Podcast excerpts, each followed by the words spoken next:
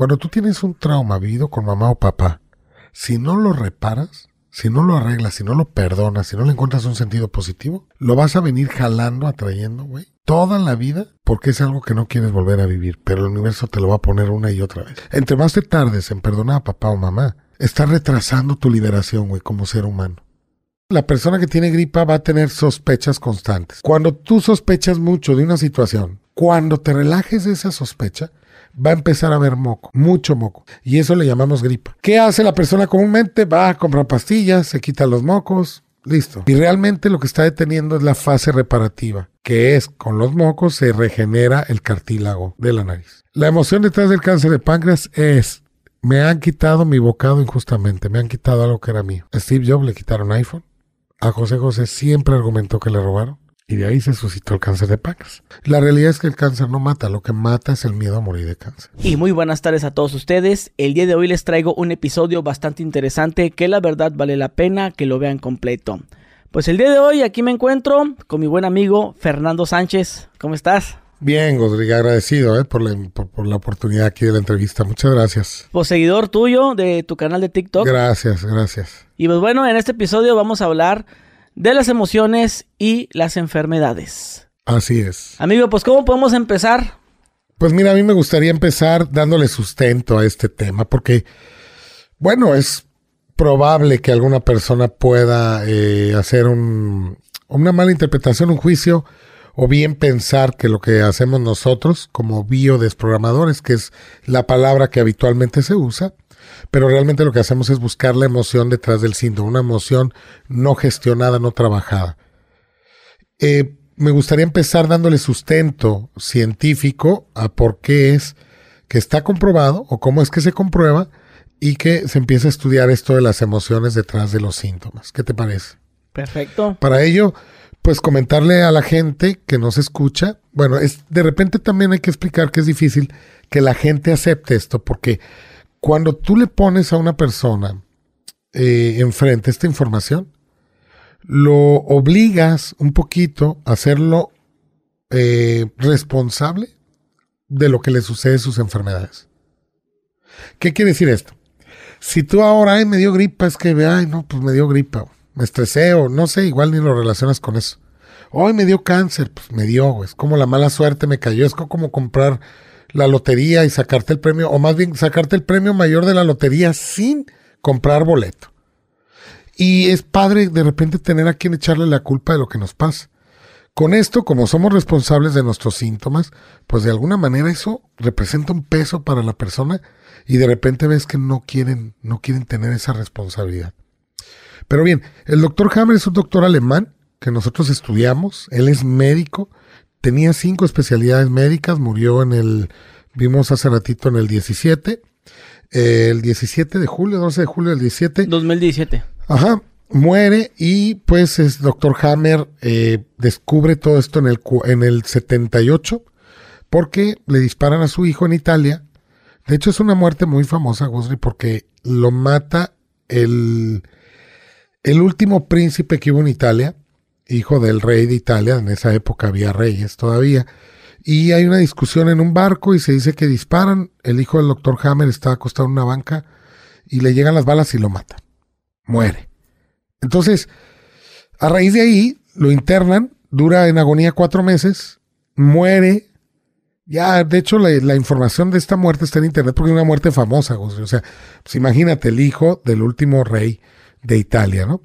Entonces, eh, si lo buscas en internet, la muerte del hijo del doctor Hammer, la historia lo vas a encontrar. No, no quiero dedicarle tiempo eso, no tiene sentido.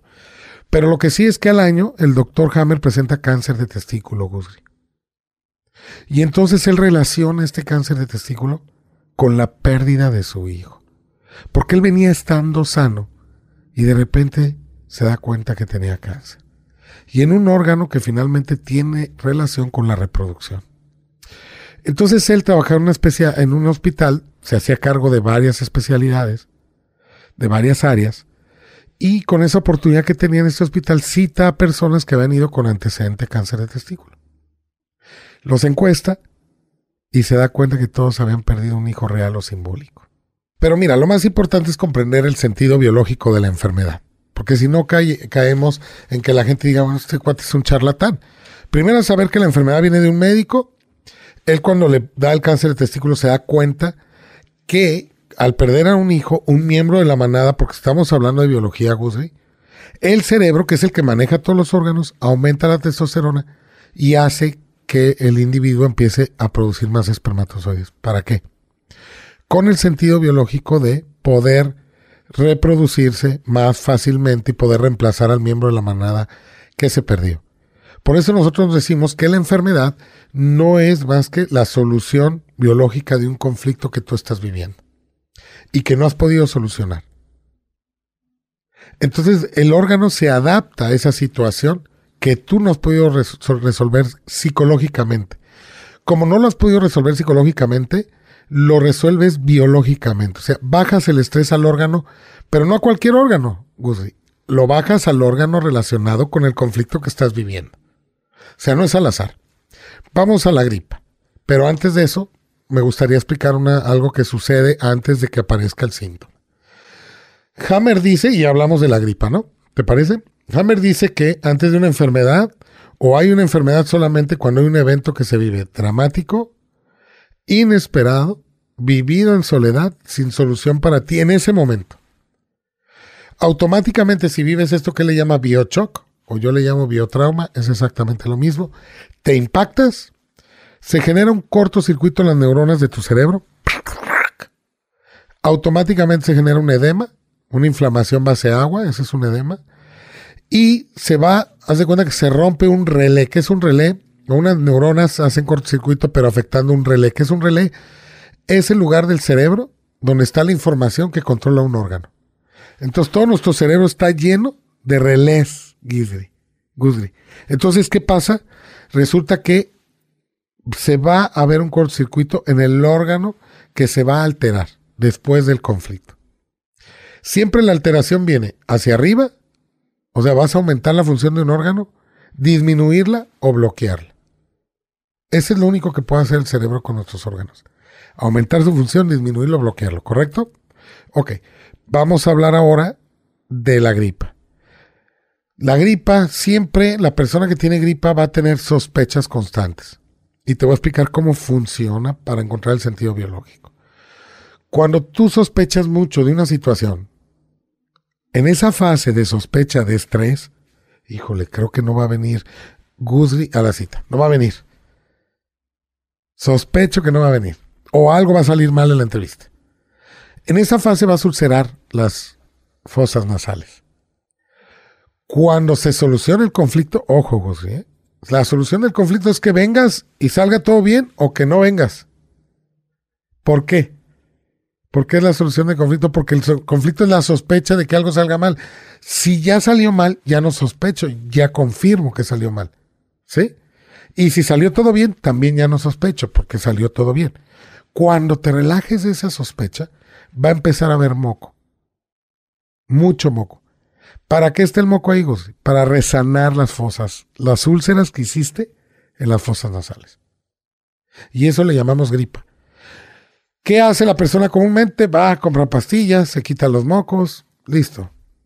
Un antifluido. Antigripal. Un antigripal. Y realmente lo que está deteniendo es la fase reparativa, que es con los mocos se regenera el cartílago de la nariz. Entonces lo que hace el doctor Jaime nos explica cada enfermedad, su proceso y por qué está sucediendo. Evidentemente, ¿para qué sirve la nariz? Para oler, para olfatear. Recordemos, somos animales, Gusli. Somos animales. Pertenecemos a ese reino, ¿no? Ahora, cuando nosotros sospechamos que algo no huele bien, que algo apesta, es gripa. Pregúntame cualquier otra síntoma, el que quieras, no pasa nada. Te puedo decir cuál es la emoción detrás de, de cada enfermedad. Ahorita que mencionaba lo del doctor Hammer, de cada, enfermedad que él dice, una de las más conocidas, digo, sin, sin, si hablamos de cáncer, pues eso lo dejamos un poquito más para adelante. Pero otra, otra, otra enfermedad. Podría ser el dolor de cabeza, las migrañas. Ok, el dolor de cabeza que es muy común. La gente sí, es muy común. Es correcto. Mira, la gente, bueno, evidentemente hay que aclarar a la gente. Todo está en la función del órgano y el conflicto como lo estés viviendo. Una persona que no se siente capaz, que está desvalorizada intelectualmente, Guzli, va a tener problemas de migraña. ¿Cuál es el conflicto aquí? Casi te digo la historia. Si conoces tú a alguien que tenga migraña, te va a resonar. O si alguien nos está escuchando que tenga migraña, le va a resonar.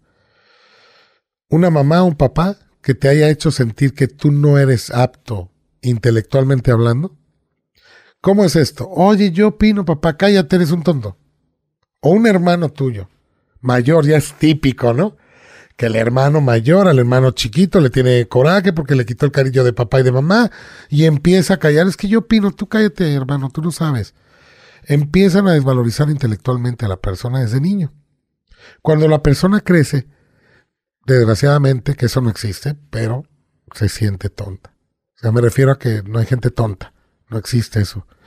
Todos tenemos la, tenemos habilidades, pero el cerebro tuyo tiene la misma capacidad que el mío, está igual, hablas, comes, masticas, respiras, pero la persona se siente tonta. Y ese sentirse tonta la va a llevar a mandar mucha sangre, más que tú y que yo, al cerebro. Tú has comido de repente y te da así como que lo que llamamos el mal del puerco y te empieza a quedar dormido. ¿Por qué crees sucede eso? Porque la sangre baja, la presión sanguínea se concentra en el estómago. ¿Para qué? Para ayudar a hacer la digestión. De la sangre están los nutrientes, el oxígeno, todo lo que necesitan los órganos para funcionar. Baja el estómago para hacer la digestión, ayudarlo. Cuando tú estás piensa y piense algo, ¿qué va a pasar? ¿A dónde se va a ir la sangre? Al cerebro. Cuando te relajes de estar piense y piense algo, va a bajar esa sangre, pero el cerebro va a quedar inflamado y ahí va a haber migrañas o dolores de cabeza. El problema es que una persona, diferente de un dolor de cabeza común que te puede dar a ti cualquier momento, a alguien que sufre migrañas, es que la persona de migrañas todo el tiempo está piense y piense cómo ser listo, o se siente incapacitado intelectualmente y está haciendo mucho estrés todo el tiempo. Y luego resulta que se casan con un esposo o una esposa. Mi amor, ¿qué tal me quedaron la, la sopita de pollo, lo que tú quieras? Le faltó sal. ¿Cómo puedo hacer para que mi esposo me dé la razón, me reconozca? Y están piense y piense y eso va a ocasionar migrañas constantes. Una prima, eh, yo le, viendo tu video, le dije, le dije eso de que las migrañas, que la mamá, y, me dijo que su mamá siempre, no, que es, ah, bien pendeja tú.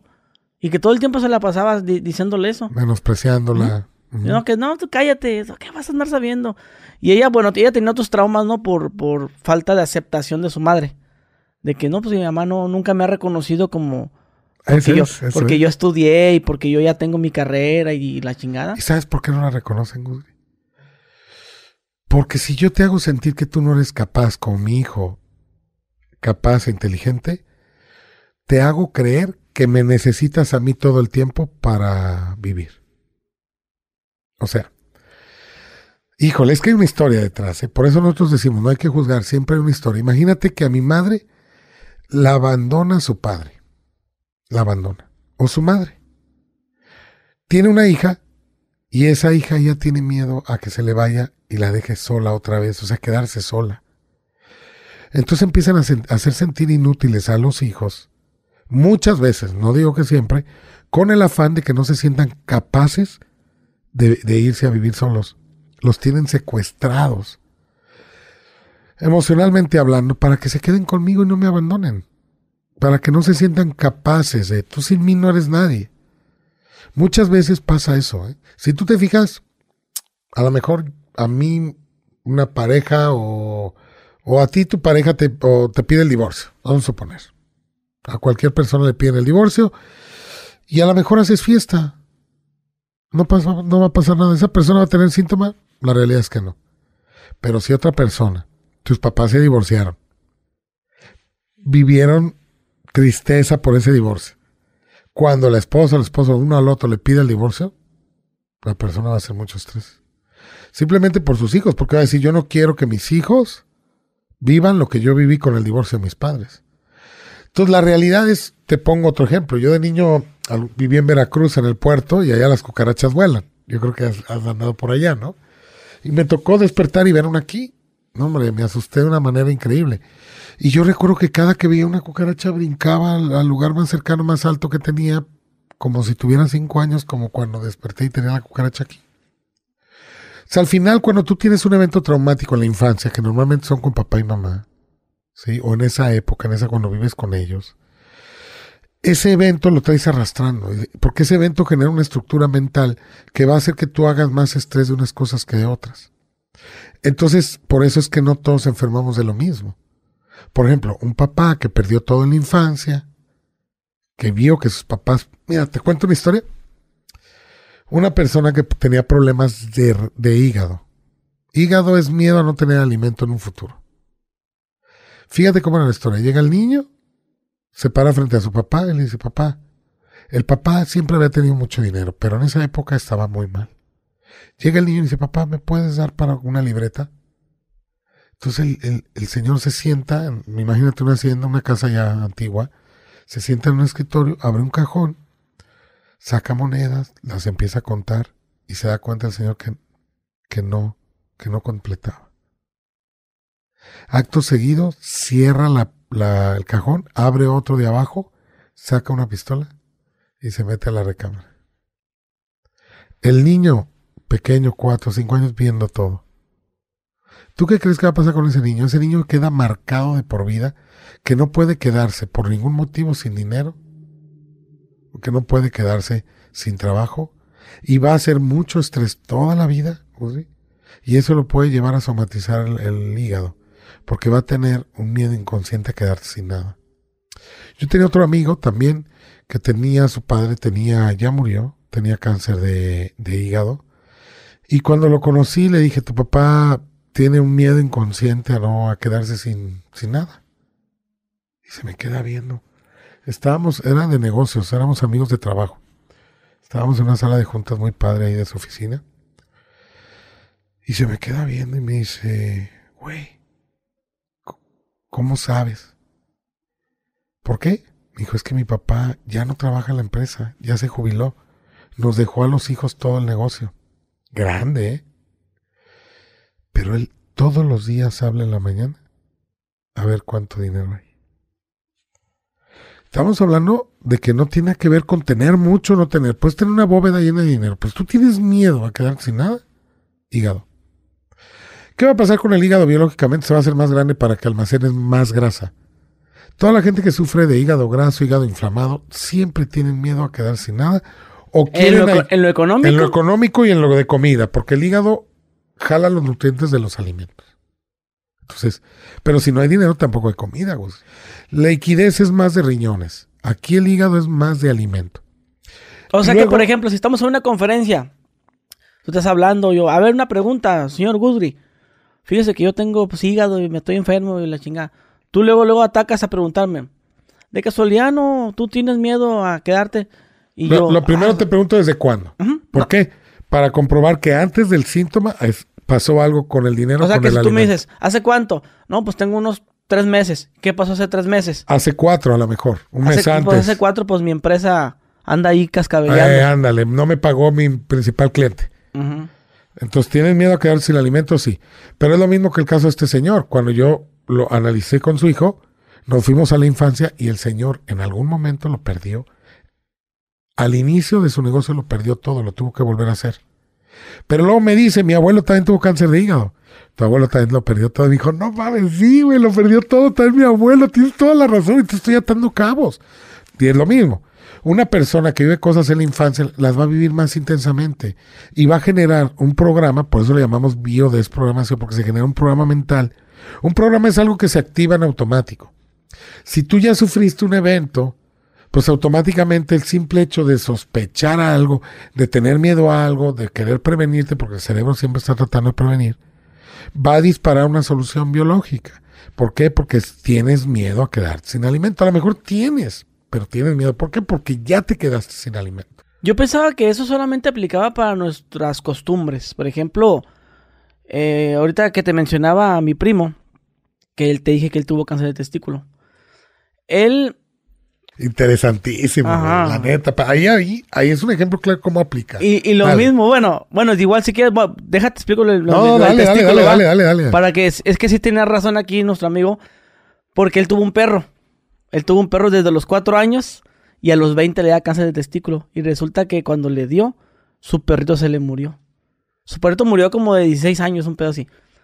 Y era como su, su bebé, pues desde niño. Entonces, como dices tú, puede ser un hijo real o simbólico. O simbólico. Entonces, para él era su, su bebé.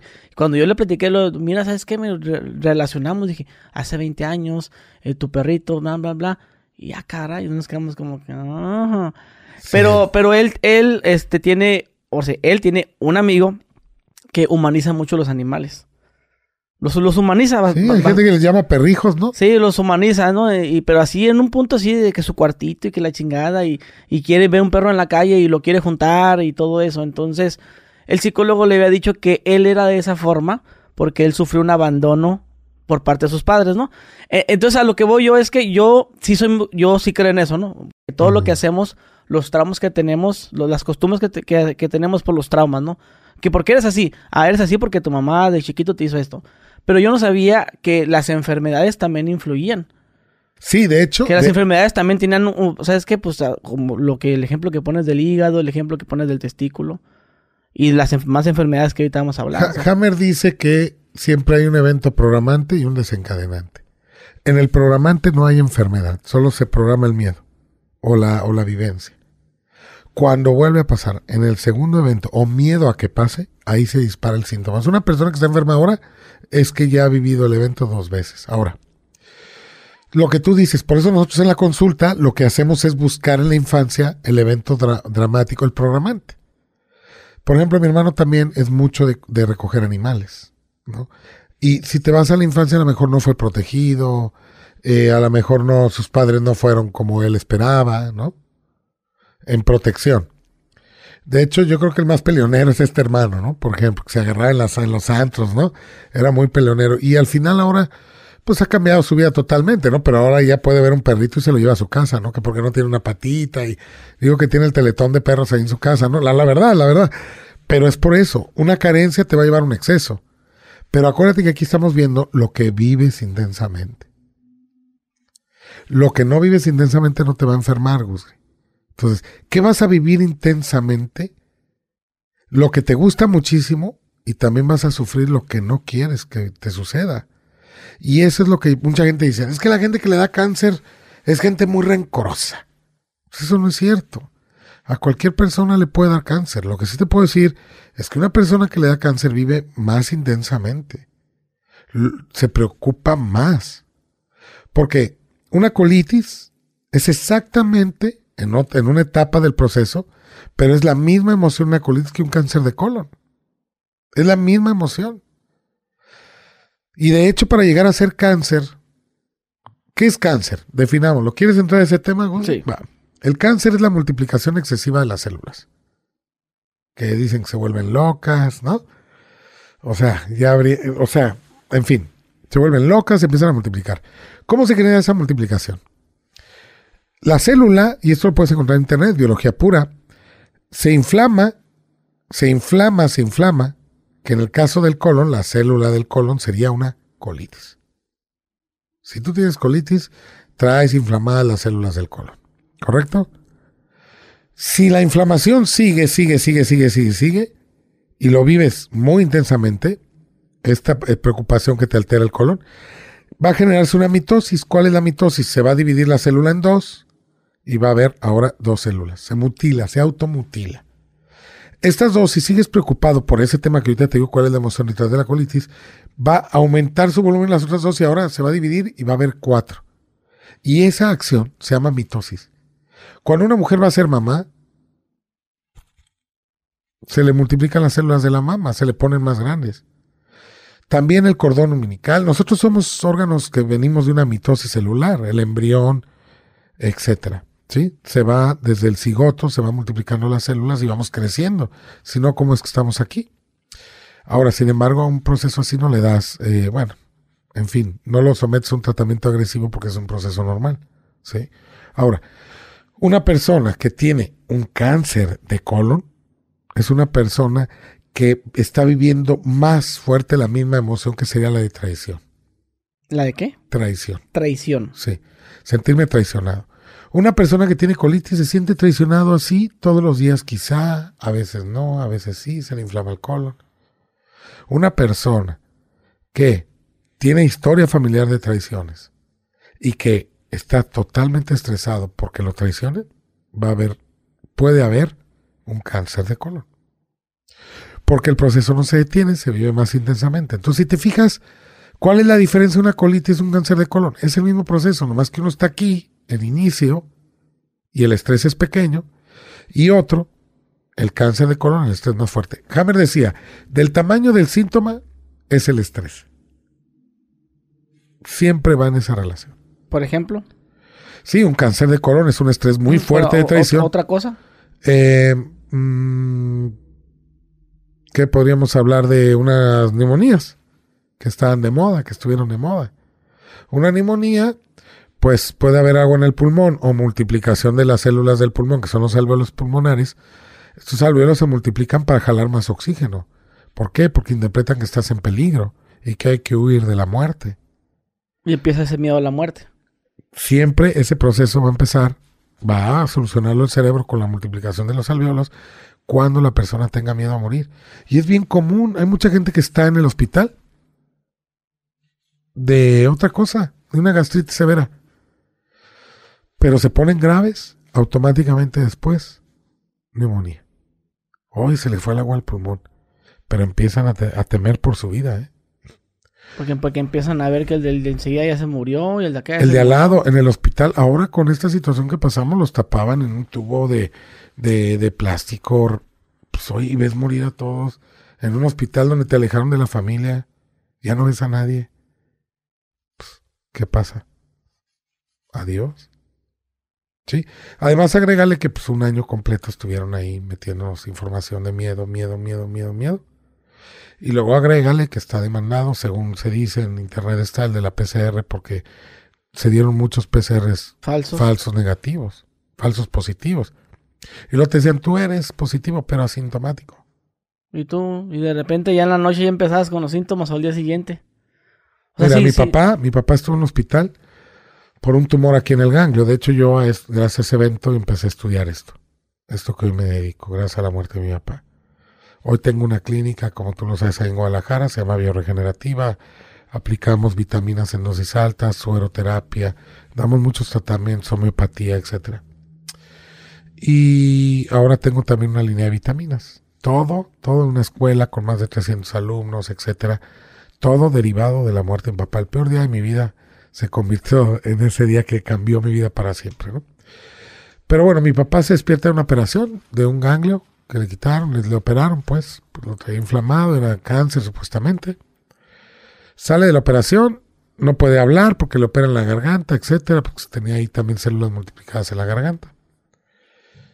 Y le dicen a mi papá, me pregunta en una libreta, me pregunta, hijo, ¿tengo cáncer? Y yo le contesté que sí. Mi papá, su principal miedo era, uno, morir de cáncer en un hospital público, porque ya desde que él desde entonces ya había problemas con hospitales públicos. Y morir sin dinero. Concedido. Sin dinero, un hospital público y de una operación de cáncer. A los dos días, al día siguiente, perdón, ya a mi papá le faltaba el aire. Neumonía. Después le vino un infarto por la neumonía, porque les falta el aire, le falta el aire, el corazón se esfuerza hasta que se para. Tres, perdón, perdón. Tres infartos, adiós. Se murió. Y cualquier otra persona le pasa lo mismo. ¿De qué murió tu papá? De cáncer. De cáncer. La realidad es que el cáncer no mata, lo que mata es el miedo a morir de cáncer. Porque normalmente trae conflictos añadidos, puede haber problemas en otros órganos o neumonías que acaban con la vida de la persona en un infarto o, paro respiratorio. Analicen si murieron realmente de cáncer o murieron de un, paro respiratorio. Que la realidad es que casi todos morimos de un infarto respiratorio o un infarto al corazón. Se para el corazón. Y realmente yo digo que el cáncer es un proceso. Y lo que haces es detener ese proceso en la persona. O sea, tratas de encontrar dónde está la persona haciendo mucho estrés que está haciendo que las células se multipliquen en exceso. Entonces mencionas que el miedo a morir genera neumonía, por así decirlo. Sí. Sí. El miedo a morir genera neumonía. Por ejemplo, vamos a poner algo que es histórico y real y ahí está, ¿no? La información. Eh, el proceso de la tuberculosis, bueno, se puede dar en cualquier parte del cuerpo, pero normalmente se le llama así al proceso del pulmón donde empiezas a escupir sangre por la boca. Eh, la neumonía fue descubierta eh, después de la Segunda Guerra Mundial. En la Segunda Guerra Mundial, la gente tuvo miedo a morir, evidentemente. Imagínate estar tú y yo aquí oyendo bombas, ¿no? Esa es una fase de estrés. En esa fase de estrés lo que va a pasar, el cerebro va a multiplicar los alvéolos pulmonares. ¿Qué es lo que sucede ahí? Los alvéolos se multiplican para que puedas jalar más oxígeno. ¿Con qué propósito? Para que puedas huir de las bombas. Para que puedas huir y tener más oxígeno, poder respirar y tener más oxígeno. Porque al correr o al atacar vas a requerir oxígeno en todos tus órganos. ¿Correcto? Ok. Termina la Segunda Guerra Mundial. Y la gente empieza con tuberculosis. ¿Y qué decían en esa época? Que era una peste. Que era una peste. Hammer explica que después de tener el miedo a morir, ya sea que se ocasionó una multiplicación celular como un cáncer de pulmón, el cuerpo va a empezar una fase reparativa y eso se va a reflejar. Pues ¿dónde vas a escupir las células que se multiplicaron que ya no funcionan, Guzri? No lo vas a hacer por la pipí ni por la popó, lo vas a hacer por la boca. Pero ¿qué va a pasar a una persona que ha estado viendo miedo a morir y se encuentra una servilleta llena de sangre, Guzri? Empiezan luego, Otra vez miedo a morir.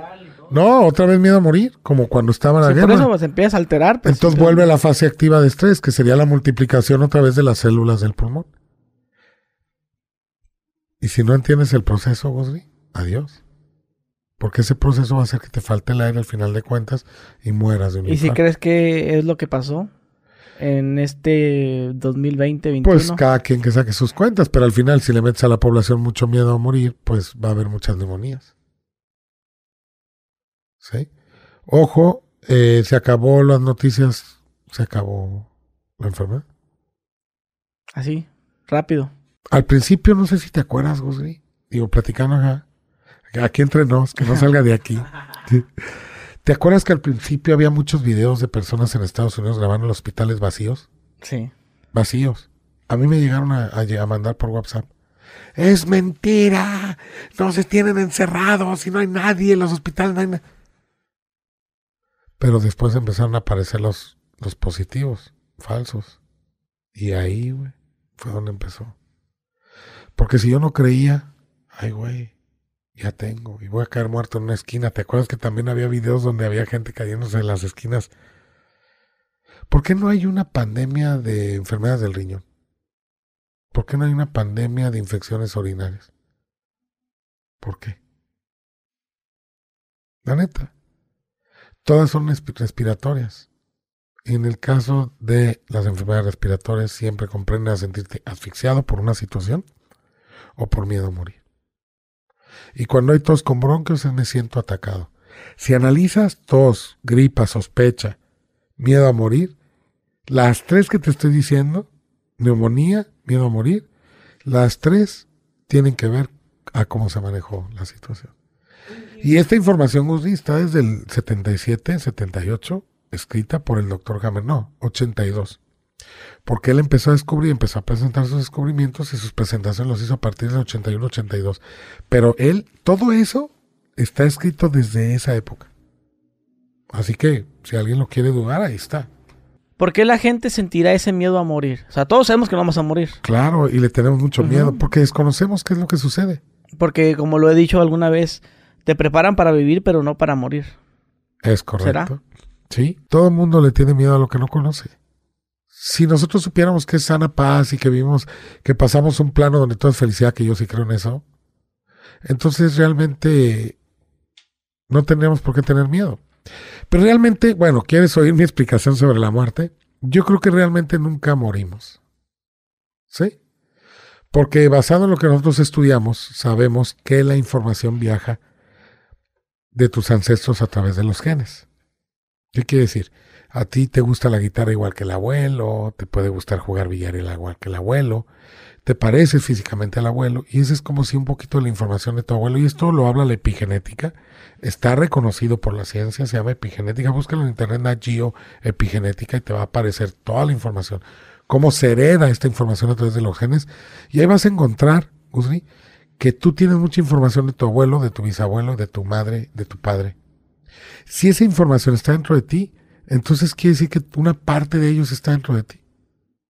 Entonces es como si hubieran reencarnado en ti. Yo así lo veo. Yo me parezco mucho a mi papá, a mi abuelo, a mis dos abuelos. Y yo para mí es como si una parte de ellos estuvieran dentro de mí y no hubieran muerto. Yo lo represento en otro cuerpo. Para mí es así, digo, igual va a haber quien me diga que estoy medio chiflas. Todo el mundo habla de la reencarnación. Yo sí creo en la reencarnación, pero en el mismo árbol familiar. Porque el alma, el alma realmente es tu información, que es donde está la vida de los ancestros. Si no, ¿cómo sabes respirar? ¿Quién te dio clases de respirar cuando naciste? Nadie. Nace, respiras, porque hay memoria. ¿Sí? Hay memoria. Si no, no te parecieras al abuelo. Hay memoria, información. Y no crees que los genes dicen, ay, dale la información nomás de la nariz. No, no, no. Normalmente es la información. ¿Te pareces un chingo al abuelo? Vas a hacer hablar como él, te va a gustar la guitarra como él, físicamente vas a ser como él, claro. Vas a usar lentes igual que él, te vas a enfermar de las mismas enfermedades que él porque reaccionas y ves la vida igual que él. Entonces, si tú comprendes que esa información de tu abuelo está dentro de ti, un poco o mucho, es como si parte de él estuviera contigo. Entonces, por eso yo te digo, yo voy a morir, ¿no? Güey, a lo mejor mi información aparece en un bisnieto, tataranieto, que es el más parecido al, tatarabuelo Fernando, y, una parte de mí está en él. Entonces realmente pregúntate, ¿morimos? Yo creo que sí, sí, realmente sí eh, existe la reencarnación. O sea, es tu alma, tu información en otro cuerpo. Y eso se da en el árbol familiar, para mí. Estábamos hablando, antes de empezar la entrevista, de las ojeras. Estos lentes eh, no tienen cristal. Me los pongo porque de repente pues a veces traigo más ojeras. O sea, a veces traigo menos, a veces más. Y así me las quito, mira, ahí se me alcanzan a ver tantito. Entonces me las pongo para disfrazar. disimule. La mentira, pero en realidad, pero también no, puedo tener cristales porque reflejaría mucho. Claro. Pero te decía que el tema de las ojeras es algo que no, puede, no he podido solucionar, aún así durmiendo bien, comiendo mis horas. Porque, no tiene nada que ver. Sí, porque me decía el, el dermatólogo que me malpaso mucho y que tengo muchos niveles de estrés y mucho cansancio, la chingada. Entonces eh, yo te preguntaba, cuando estábamos allá en el restaurante, de el tema de las ojeras. Mira, son personas, son personas que de alguna manera les gusta, eh, les gusta observar todo, todo. Es como estar muy al pendiente de todo, muy observadores. Al grado de un poco la obsesión, la obsesión. O sea, decir, tengo que estar pendiente de todo. Pero no les gusta que se den cuenta que están al pendiente de todo. Fíjate que subí hace un poquito un video en TikTok, o no me acuerdo si en Instagram, o no me recuerdo.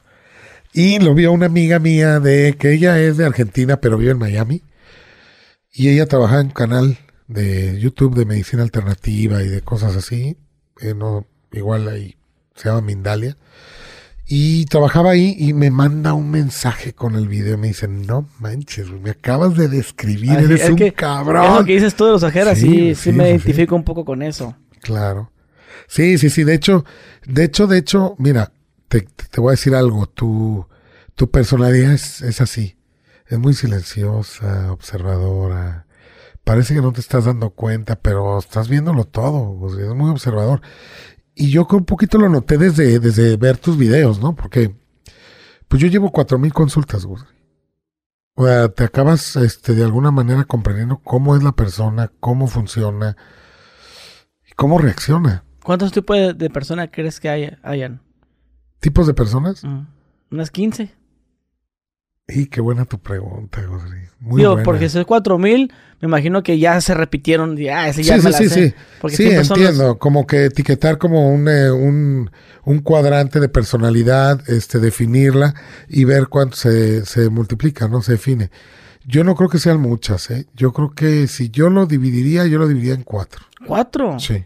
Yo, para, yo según son 15 a lo que yo he visto. Sí, sí, sí, sí he escuchado que, que hay quienes pueden hablar más, pero yo creo que se desprende de cuatro. De cuatro. También había una persona que me dijo, eh, los tipos de personas son los colores que hayan. Si hay 12 colores, cada persona es un color. Sí, hay quien ve los endotipos, ¿no? el negro... Tú eres lunar y tú eres solar. Ajá, o los, o los estos signos zodiacales, ¿no? Ya ves que estos madre, los horóscopos. O los animales, ¿no? Tú eres pantera y tú eres tigre, ¿no? Y tengo un hermano que estudia eso y me dice, no, tú eres lunar, güey, no, es que no sé qué. Bueno, al final, yo creo que se desprende de cuatro, y ¿sabes por qué lo digo? Porque al final son cuatro las necesidades del ser humano, y yo creo que la estructura mental se va o va a derivar de esa, de esa necesidad. ¿Cuáles son las cuatro? La primera es la supervivencia, la reproducción y la supervivencia. La segunda es la protección.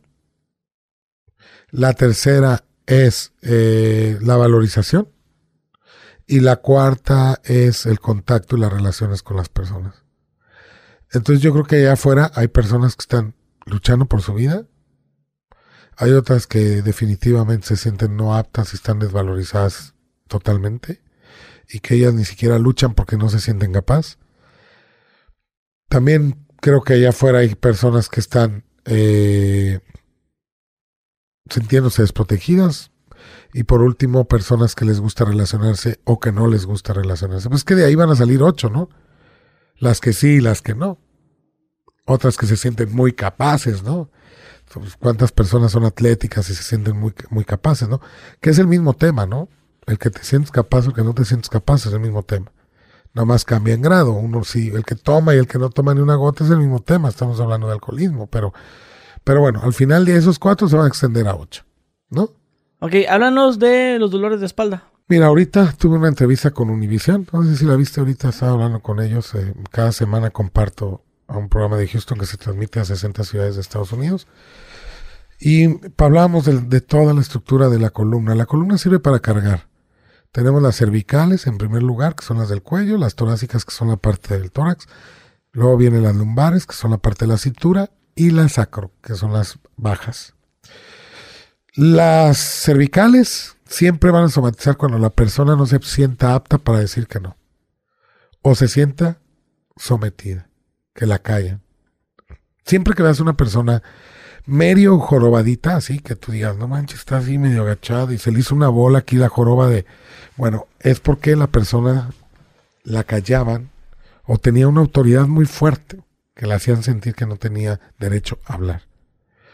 Si bajamos un poquito la columna, las torácicas son personas que no se hicieron, si hay dolor o eh, hernias y todo eso, son personas que no se hicieron cargo de ellas. Su papá o su mamá no se hizo cargo de ellas. Y que se, inclusive hacerse cargo de ellos mismos, se les hace pesado. No sé si me explico. Qué pesado es hacerme cargo de mí mismo. Fíjate, si ni mi padre se hizo cargo de mí, ¿qué tan pesado será? Hacerme cargo de mí es muy pesado. Pero por lo mismo, como traen un tema de hacerse cargo, ¿qué crees que van a hacer? En exceso se van a hacer cargo de mucha gente. Van a cargar con los primos, le van a ayudar al tío, le van a ayudar a los hermanos, y eso hace que generen emocionalmente mucho peso. Pero el cerebro no distingue, vuelvo a lo mismo, lo simbólico, lo virtual, lo real, lo imaginario. Si es muy pesada tu vida para ti, hernias y va a haber problemas en la columna. Si bajamos a las lumbares, las lumbares tienen que ver con luchas o abusos. Cuando una persona se siente abusada por otra, que no te paga un dinero, que esto o el otro, puede haber abusos íntimos, va a haber desgaste en las lumbares y puede que a ti no te abusaron, pero en el árbol puede haber abusos. Las lumbares se eh, descalcifican. Y ahí no hay dolor, ¿eh? Hay dolor cuando se recalcifican. ¿Por qué? Porque lo que duele, el hueso no duele, lo que duele es el periósteo que se restira para rellenar los huesos, para ayudarlos al recalcificar. Ahí es cuando los huesos duelen. Entonces una persona que sufre de las, de las lumbares siempre hay luchas en el territorio con la pareja, peleas, hay temas íntimos de que se sienten obligadas a estar sexualmente con la pareja. Y en el último punto, que serían las sacras, ahí hay temas o conflictos sexuales, abusos, pueden ser de todo tipo, para no especificarles. Ok. O por todos lados sería, ¿no? Ok, ¿qué tan cierto es cuando un hombre dice, no hombre, güey, desde que me casé esta pinche vieja ya me hizo diabético? Esa, esa frase. Híjole, pues es muy real. Sí. o sea que la, la, diabetes, fuera de que pues te dio diabetes porque tomas mucha Coca-Cola o muchos panes, no es tan así. No, dicen, oye, tuve un susto, güey. Ay, chingate un bolillo para que no te dé diabetes. O sea, eso son este, creencias, ¿no? Son mitos. O, el tener una alimentación. Mm, pues. No, no, no, no. Claro que para. No, no, no. Claro que la alimentación es básica. Si tú quieres mejorar tus niveles de diabetes, tienes que mejorar tu alimentación. Pero la estás regulando de manera física. Y no estás trabajando la parte emocional. Ojo, lo que sí te digo es, y aquí va a haber mucha gente, y tú te vas a dar cuenta en los comentarios, la gente se va a dar cuenta en los comentarios. Una persona que tiene diabetes está mandando la sangre, almacenando en la sangre el azúcar. ¿Para qué sirve el azúcar y para qué la quieres almacenar? La azúcar es la que nos da la energía del cuerpo. Si hay exceso de azúcar y se almacena es porque estás listo para pelear. Y en una pelea se requiere muchísima azúcar. Entonces, ojo, una persona que tiene azúcar alta está en una situación en donde está listo para pelear. Muchas veces es la esposa. Estás listo para el combate, pero no peleas. No peleas porque hay un trauma ahí donde se dividió la familia. En la infancia, en la adolescencia. Murió papá, murió mamá. En algún punto de la infancia, la persona diabética, la familia se dividió en dos y vive con un miedo constante a no volver a dividir la familia. Entonces se casan con una mujer que les hace mucho coraje o les causa mucho coraje. Quisieran pelear, pero dicen, no, si peleo se va a volver a dividir la familia. Entonces ponen al azúcar lista, pero no la usan, entonces la mandan a la sangre. La sangre representa a la familia. Entonces siempre, y por eso es que se divorcian, ¿y qué crees que pasa, Gus? La diabetes les disminuye el azúcar. Entonces, siempre yo lo veo, yo tengo personas a mi alrededor diabéticas y todo el tiempo están peleando. Ok, cuando te preguntan en plena conferencia, oye, tengo diabetes desde hace dos años, ¿hay qué, qué, pregunta se hace? la diabetes con quién vives? Para pues, ver quién le está manteniendo la azúcar no, pues yo vivo sola y, ya me separé hace dos años. Y, Pero si no, si vives sola también ha de trabajar. En algún punto está haciendo el estrés. Y es lo que hacemos en los videos que tú ves. Tratar de buscar en qué punto la persona. Imagínate que te quemaste con una estufa, güey. Bueno, mencióname una, una, una persona con diabetes que te preguntó. O un paciente que tuviste. Sí, por ejemplo. Em, Algo como más básico para que la gente lo pueda relacionar con sí, los que son diabéticos también ahorita. Imagínate, viven con una esposa, están peleándose porque la esposa está dura y dale. Y te vas a la infancia y su mamá se le murió a los cuatro años. ¿Y sabes cómo le dice a la esposa? Ma. ¿Quién es simbólicamente la esposa? La mamá. Y claro que no quiere pelear porque es su mamá pues si a los cuatro años la perdió. Te estoy hablando de una historia de una familiar cercano. Pero ahí cuando lo comprendes lo ves con amor, sin juicio. Y dices, güey, ahora entiendo por qué. ¿Por qué son así? Y tú puedes decir, se pelean a cada rato, pero no se van a dejar porque es su mamá y la, y la perdió a los cuatro años, la volvió a encontrar, es simbólicamente, ¿no? Y sí, he encontrado muchas cosas, ¿no? He encontrado muchísimas cosas. Por ejemplo, hay un síndrome que se llama el yacente, que son personas depresivas, que se quieren, se quieren quitar la vida, no les gusta festejar su cumpleaños, visten de negro, se tatúan, traen aretes de la muerte, anillos de la muerte, son depresivos fácilmente, güey. Y ellos normalmente, este síndrome se llama síndrome del fantasma, y este síndrome es cuando tú naces en el mes de que una persona murió dramáticamente en tu árbol. Y eso te hace yacente la persona. Así se llama, es el nombre. Y tú, por llamarte igual que la persona, haber nacido en el mes que él murió, pero no se conocieron, es la regla, ¿eh? Y otra regla es que haya muerto trágicamente, tú vas a sentir en tu vida que no deberías estar aquí, que deberías estar muerto, que no tienes derecho a festejar tu cumpleaños, que no hay nada que festejar, vas a ser callado. Híjole, no sabes he visto muchísima, toda la gente que ves vestida de negro, así, pues realmente traen un tema de este tipo. Sin juicio, ¿eh? No pasa nada. Pero el conocimiento de lo que pasó con el ancestro los libera de esa condición. Yo porque yo he dado consulta al respecto y de pasar a ser niños depresivos,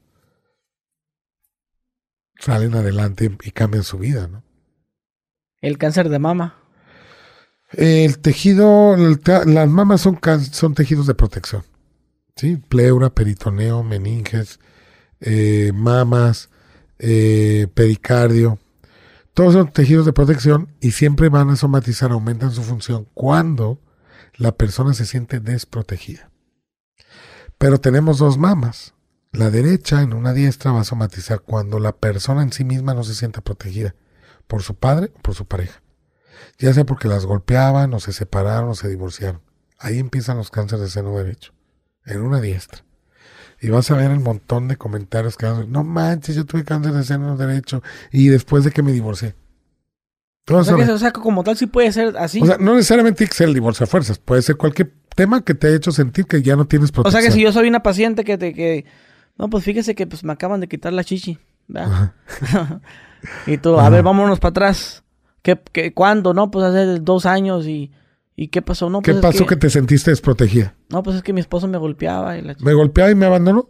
Y es el que me daba el gasto y él me cuidaba. Pero ¿por qué lo vive tan dramáticamente? Porque no toda la gente que se divorcia tiene cáncer de seno. Si te vas atrás en la historia de esa persona, el papá la golpeaba. O, no la protegieron. Entonces su único protector era su marido y se le va. Programante, desencadenante. Está bien cabrón. Y si te dice una vieja, no, pues no es cierto porque pues yo me, yo me separé también y no me dio. Porque ella no lo vivió dramáticamente, no se sintió desprotegida. Al contrario, hasta me quitó un pinche Hizo fiesta, exactamente. ¿Qué dice? Me quitó una lacrán de encima. Exactamente, sí, exactamente. Por eso no enfermamos de lo mismo. Es, lo, es, lo, que yo, yo he visto que cuando te separas de alguien hay dos cosas que te van a pasar. O sufres o te pones bien. A toda madre. Sí, te ves al gym, te pones bien. Sí, o dices tú, es que hay, hay muchas veces que cuando terminas una relación te sientes liberado. Ah, hasta que por fin, ya está con más lana y todo. Claro. Y la otra es que te, Pero que te decía, y, qué diferencia hay la estructura mental? Lo que has vivido. Darwin decía que el ser humano reacciona y sus reacciones van a estar sustentadas por su pasado. Si mi familia se divorció todo el mundo y fueron felices, les fue mejor, ganaron más dinero y fueron felices, cuando tu pareja te pide el divorcio vas a decir, adelante, no le firmo, güey, de ahí está el mariachi, ¿no? Y ahora se hace fiesta en el divorcio, ¿no? Sí, a huevo. Sí, hacen fiesta para divorciarse. Yo una vez me separé de una chava. Mm, cuando me separé de ella, me... Yo la quería dejar ya, yo no la aguantaba. Pero a mí me dio un dolor en la panza que yo pensaba que era apendicitis. ¿Tendrá algo que ver? Sí, si no te salieron las cuentas, porque el apéndice tiene mucho que ver con esa parte. No, lo pensé, pero no con, la, con la bilis, con el coraje, te, te, te estabas enojado. Uh, me, me, hacía darle unos vergazos a las puertas, güey. O sea, me daba que sí, atravesaba la claro. De, un, de, un, puñetazo. Sí, claro, claro. Y, me desesperaba mucho por, por, bueno, pues una relación muy tóxica. Sí, sí, sí. Pero sí recuerdo que me separé, pero yo ya días antes de separarme ya traía como un dolorcito y, y era, pues yo en aquel entonces era de los que no quería ir al doctor porque pues me daba miedo que me dijera que no, pues lo tenemos que operar, señor. Pero ya que me separé y todo, ya, ya me dolía bastante, Así estaba bajando. O sea, me dolía bastante cuando me separé, pero después se me fue quitando. Pero sí, ya, ya cuando se fue reduciendo, ahora sí fue al doctor. Pero cuando me dolía fuerte, no, no quería ir, pues. Porque me daba miedo que me dijera que era algo. Entonces, ahorita que me lo dices, lo relacioné. No, no habrá sido de que, de que por culpa de esa vieja me, me dio un pinche... La panza, pues ya es que la gente dice que... No, me, me dolió la panza del coraje. Claro. No sé si, si, si sea cierto. Sí, dependiendo, te digo, si lo vives inaceptable, se vale el tema del estómago, porque el estómago es el único órgano que acepta y no acepta. Que digiere y no digiere. Todo lo que vives, que dices tú internamente, no lo puedo aceptar, no lo puedo digerir. Es del, relacionado con el Lo bajas al estómago. Entonces el estómago reacciona y dice, ah, no lo puedes digerir, no te preocupes. Voy a hacer más ácido clorhídrico para digerirlo, para ayudarte a digerir. Y es lo que te iba a decir hace rato, el cerebro no distingue la realidad de la ficción, Gus. El cerebro no distingue la realidad de la ficción. Si tú dices, no puedo digerir algo, el cerebro dice, ácido clorhídrico. Que es lo que usamos en el estómago para digerir, gastritis, colitis, inflamación, todo.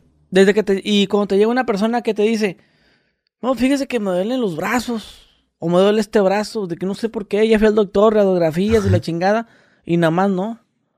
Cuando es tema de brazos hay que ver para qué sirve esa parte del cuerpo. En el caso de los brazos, ¿para qué sirve? Para, Cargar. Cargar, o sea, trabajar, en términos trabajar. generales, y abrazar. Entonces lo que hago yo es ir buscando qué pasó. Digo, oye, una pregunta. ¿Te duele cuando haces esto o cuando haces esto? Si tienes que hacer esto, pues va más con el abrazo. Al hacer esto es quitarse a alguien de encima. Pero fíjate, fregoncísimo, Uzi. Yo en consulta, ahí están los videos, tengo más de 1300 Sí, no, videos pues ya he visto yo con todo casi. Oye, ¿cuándo empezaste con ese dolor de brazo? Es que, güey, ¿cuándo- ¿cómo te duele? ¿Así o así? No, cuando le hago así no puedo hacerle así. ¿Con quién vives? Con mi María. ¿Cuándo empezaste? Hace un mes. ¿Empezaron problemas con él hace un mes? Sí, güey, ya no lo aguanto, ya lo quiero mandar a volar. ¿Cómo sabes? Pues porque el brazo así, quiero mandarlo, pero no quiero mandarlo. Sí, de hecho, ¿sabes qué? Me dice, en la noche me abraza de cucharita, se me encima. Y no hay yo cómo quitármelo, ya no lo aguanto, o sea, no tolero ese olor. Vuelvo a lo mismo. Cuando es así, no puedo, no me siento apto para abrazar. ¿Y sabes qué ha pasado? ¿Quién quieres abrazar? A mi marido, pero estamos peleados y sí traigo mucha tristeza porque lo quiero abrazar, ¿no? X. Pero cuando te vas a la infancia, la mamá no la abrazó a la persona. ¿Quién es la encargada de los abrazos? La madre. No los abrazan y sufren de los brazos, ¿sí? Ahora, si me hablas del hombro, pues el hombro está más relacionado con temas de apoyo. No me siento apoyado, no me siento reconocido, ¿no? Porque normalmente le haces así a una persona cuando le das el pésame, que estoy aquí para apoyarte, ¿no? Entonces, cuando la persona no siente apoyada, lo puede mandar al hombro. Pero ¿qué, es- qué sería? ¿Como un dolor nomás de un rato o que te vuelve todo el tiempo? Es que a mí yo siempre me Qué enfermo. buena pregunta. yo- es güey. que yo siempre nomás me enfermo de los brazos, güey, no sé, de- del hombro. Ah, ya viene el frío, ya me va a doler la espalda, mam- o- hay Ah, sí puede ser temporal o de. Síntoma activo, estrés activo. Grábate eso. Síntoma activo, estrés activo. Si hay temporadas que vuelve, es porque empezaste a hacer estrés. Si vuelve por épocas, por ejemplo, hay gente que se pone triste en diciembre, güey. De hecho, es cuando más sube la- los, los niveles de, de depresión Claro. y de enfermedad también. Sí. Tú, tú ve a cualquier médico y le dices, no, diciembre, güey. Las culo aquí". personas deben de hacer un análisis. ¿Quién murió en diciembre? ¿Quién per- se perdió? Debe de haber una gran tristeza en la historia familiar en diciembre. Si no es reconocida, por ejemplo, alguien perdió a su mamá a los cinco años en diciembre. Ya ni te acuerdas, güey, pero a partir de ahí diciembre para ti es muy triste. Llegas a los 40 años, treinta y tantos años después, ¿sí? Y estás, no mames, estas fechas, no sé por qué me siento melancólico. Ya no te acuerdas que tu mamá murió en diciembre, no lo relacionas. Simplemente te sientes triste. Es lo mismo que pasa con las alergias. ¿Tú eres alérgico a algo? No, Nada. Ok, hay gente que es alérgica a un elemento. que el aguacate y el camarón. Al camarón, tenía una amiga que era alérgica a los caballos. ¿Y qué crees, güey? Su marido, ¿qué crees que era? Charro, güey. Charro. Y me va a estar oyendo, güey, mi amiga, este, pero bueno. Su marido charro, llega de charro, güey, huele a caballo. Pues huele a mierda de caballo, güey. O sea, porque pues andan en el corral, güey. Llega, güey, las caballerizas, etcétera, llega y le daba ataques de, se sentía que se ahogaba, güey. Ataques de asma.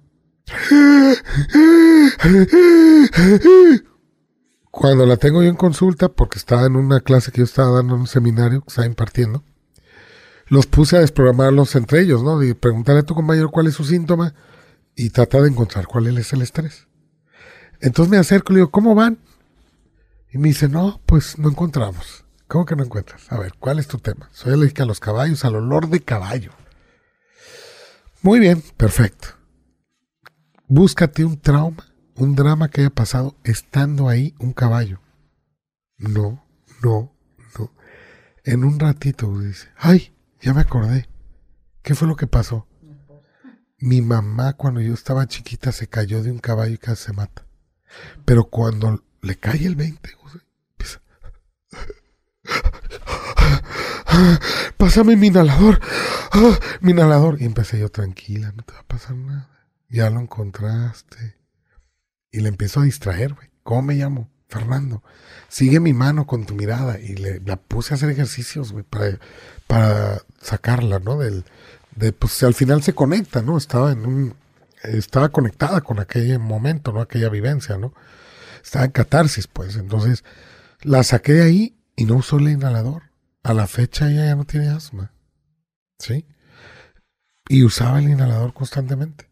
Entonces, tú no vas a ser alérgico a las papayas del Himalaya si nunca has ido al Himalaya. Tú eres alérgico a los elementos que están aquí, con los que tienes contacto, y hubo un evento traumático o traumático habiendo consumido o, estando en contacto con ese elemento. ¿El césped? Buscarías algo que pasó en el pasto o estando un gato ahí, una pelea, una separación, un evento dramático. Que tu cuerpo lo está rechazando. Cuando, es un mecanismo de defensa. exactamente, de protección. Ahí no va a haber síntoma cuando te pelees. Tú y yo aquí nos agarramos a chingazos, tú aquí y yo. Y aquí hay un perro. Aquí no va a haber alergia. Cuando yo vuelva a ver un perro en la calle, o se me acerque, o, o vuela perro, o el vello, ahí es donde mi piel va a empezar a, hacer salpullido, o va a empezar comezón. Y ay, me dio alergia con el perro. Porque para mi cerebro, si está el perro ahí, otra vez va a haber pelea. ¿Sí? Igual la gente que es alérgica al camarón. Oye, discutiste con tu pareja cenando camarón, vuelves a cenar camarón, el cerebro dice, está preparando para ese evento que hubo. Pero no tiene que ser pelea a fuerza, ¿no? Yo tenía una señora que pasaba por un tipo de plantas en un puente para ir a su casa. Y un día pierde un hijo y se va y pasa por ese puente. Para ir al doctor, no sé cómo estuvo, pero pasó por ese puente, donde había plantas en específico. Un día pasa el tiempo, ya no había pasado por ese puente, cuando vuelve a pasar, le da una alergia a la chingada. Y entonces ahí detectas qué pasó con esas plantas. Entonces siempre hay contacto con esos elementos. Esas son las alergias, ¿no? ¿Sirve de algo el saberlo? Claro. ¿Por qué? Qué buena pregunta. ¿Por qué te alivias? Por ejemplo, de que tú la chava del, asma. Ah, ya, ya encontramos que tu mamá y la chingada. Entonces tu, tu cerebro programa A. Desactivo.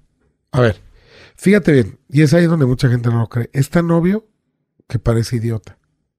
Parece tonto, parece increíble. Pero a ver, ¿qué hiciste tú para enfermarte? ¿Qué hiciste tú para enfermarte? Nada. Aparentemente. Mira, te voy a poner un ejemplo del estómago o la gastritis. ¿Sí? Que veníamos platicando ahorita en camino. La gastritis siempre es cuando una persona no digiere las cosas. Normalmente somos muy renegones, porque yo mucho tiempo sufrí de la gastritis y colitis y somos muy renegones, totalmente todo el tiempo no aceptamos, no aceptamos, no aceptamos, no aceptamos. Claro que en la vivencia familiar debe de haber traumas muy fuertes en temas de no aceptar. Por ejemplo, abusos. Podría ser. Yo no lo sé, lo intuyo. ¿Por qué? Porque aquí una persona que no ha trabajado, que en el árbol no se ha trabajado esos abusos, va a somatizar, más bien va a hacer mucho coraje cuando vea un abuso. ¿Por qué no le has pagado, Godri? Págale, ni, es tu pedo, ni es tu dinero, ni ahí estás de metiche cuidando las injusticias. Ahí es cuando te das cuenta que la persona te memorias injustas, de abusos, etc. Y esas memorias van a llevar a que tú hagas más coraje y puedas generar gastritis. ¿sí?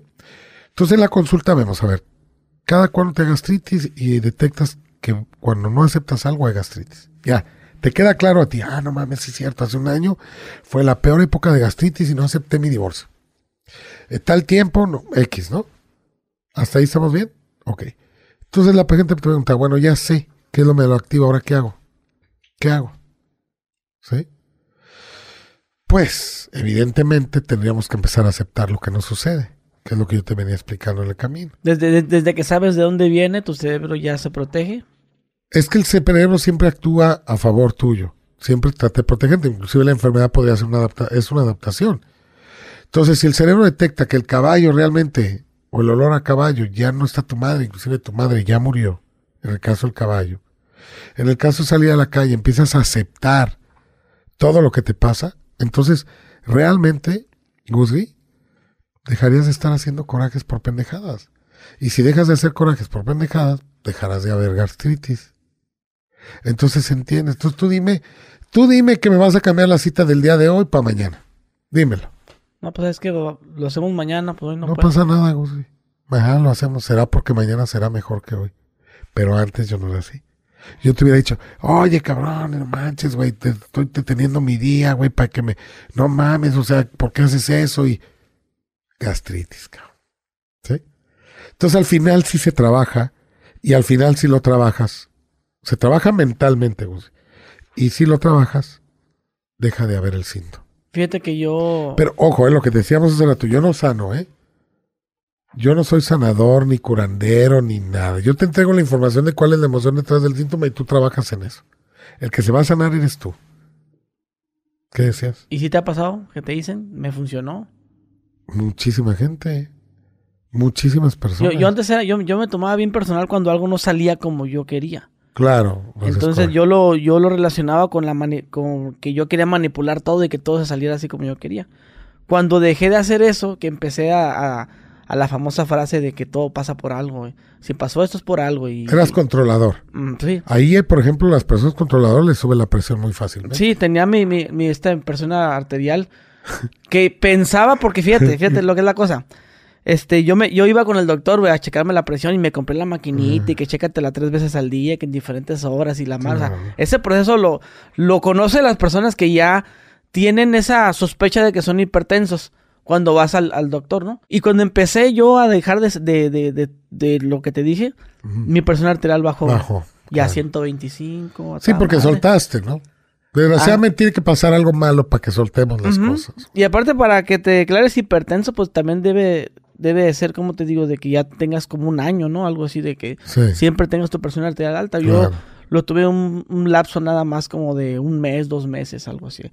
Hasta que... Pero otras personas les dicen, les dan la pastilla y los dejan con la pastilla de por sí, vida y ya no se vuelven a Ya tomar. te dicen, ah, ya tres meses, un tratamiento de tres meses. No, y se toman la presión y dicen, ah, está bien, por la pastilla. Sí. Pero a lo mejor ya ni la ocupaban, ¿no? Mira, te voy a poner un ejemplo que yo pongo. Pero, pero, pero, perdón, pero qué bueno Sí. que, que, que sí me, me refuerzas ese, esa creencia que tengo yo de ah, relajado. Pasó, está mejor. Porque sí hay que, eso quiere decir que hoy no va a ser el día, mañana va a ser es algo correcto, malón. porque fluyes, ¿no? Ujú. Fluyes, ¿no? Ya no me estreso tanto. Y, y también el, el saberlo sentía yo que sí. Por ejemplo, cuando me daban mis, mis estos ataques de ansiedad, el saber por qué me está dando la ansiedad, ya, ah, ya se me iba quitando.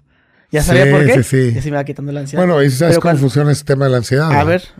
Al final es protegerte de algo que va a pasar, aunque no pase, sí. pero que sí pasó.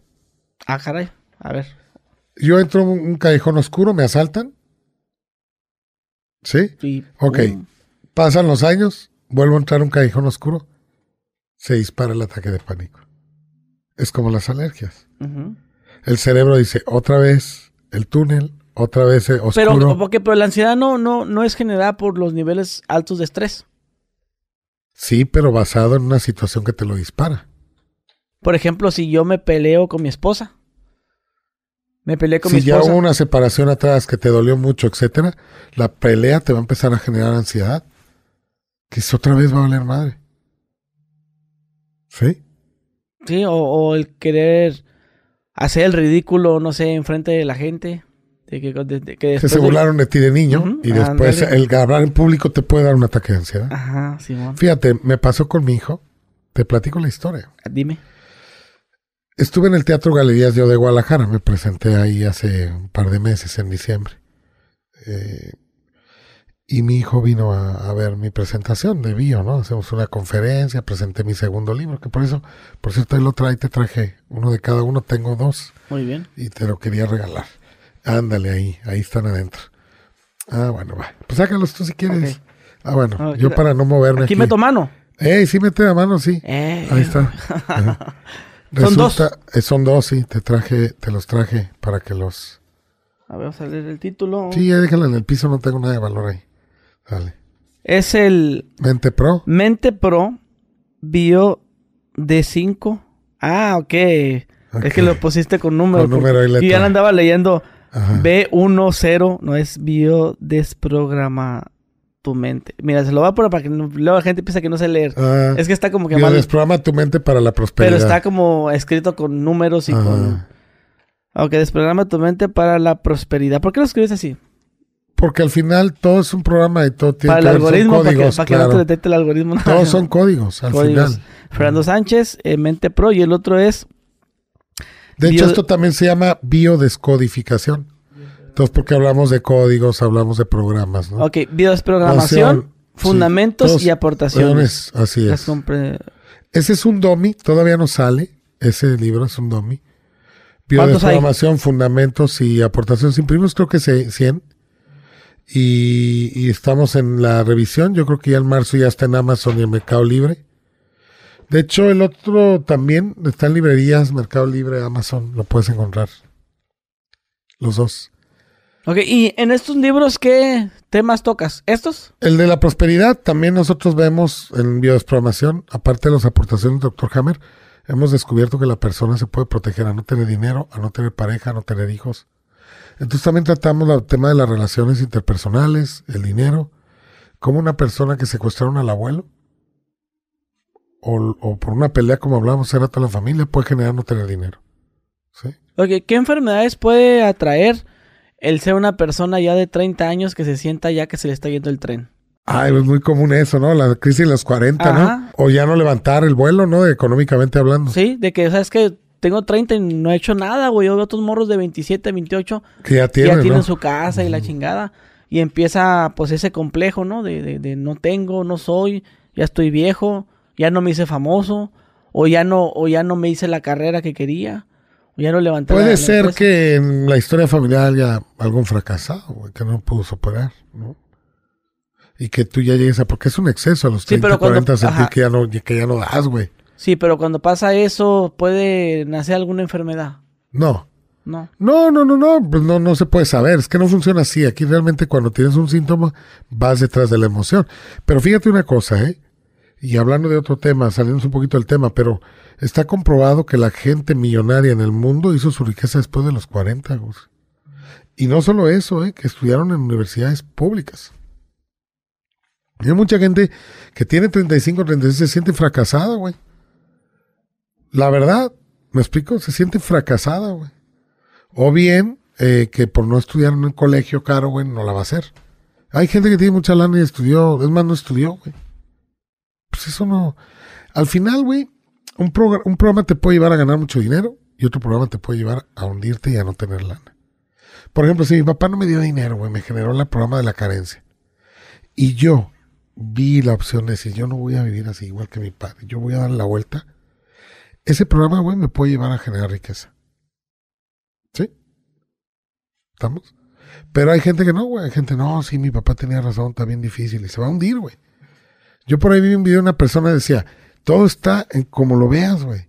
Y que del evento, del evento que sea, veas la mejor parte. Y le saques el mejor provecho. Todo es una oportunidad, Gus. Pero hay oportunidad que dices, me hundo o vuelo, ¿no? Yo cuando murió mi papá dije, güey, pues yo me quería morir con él, güey, pero no, aquí estoy.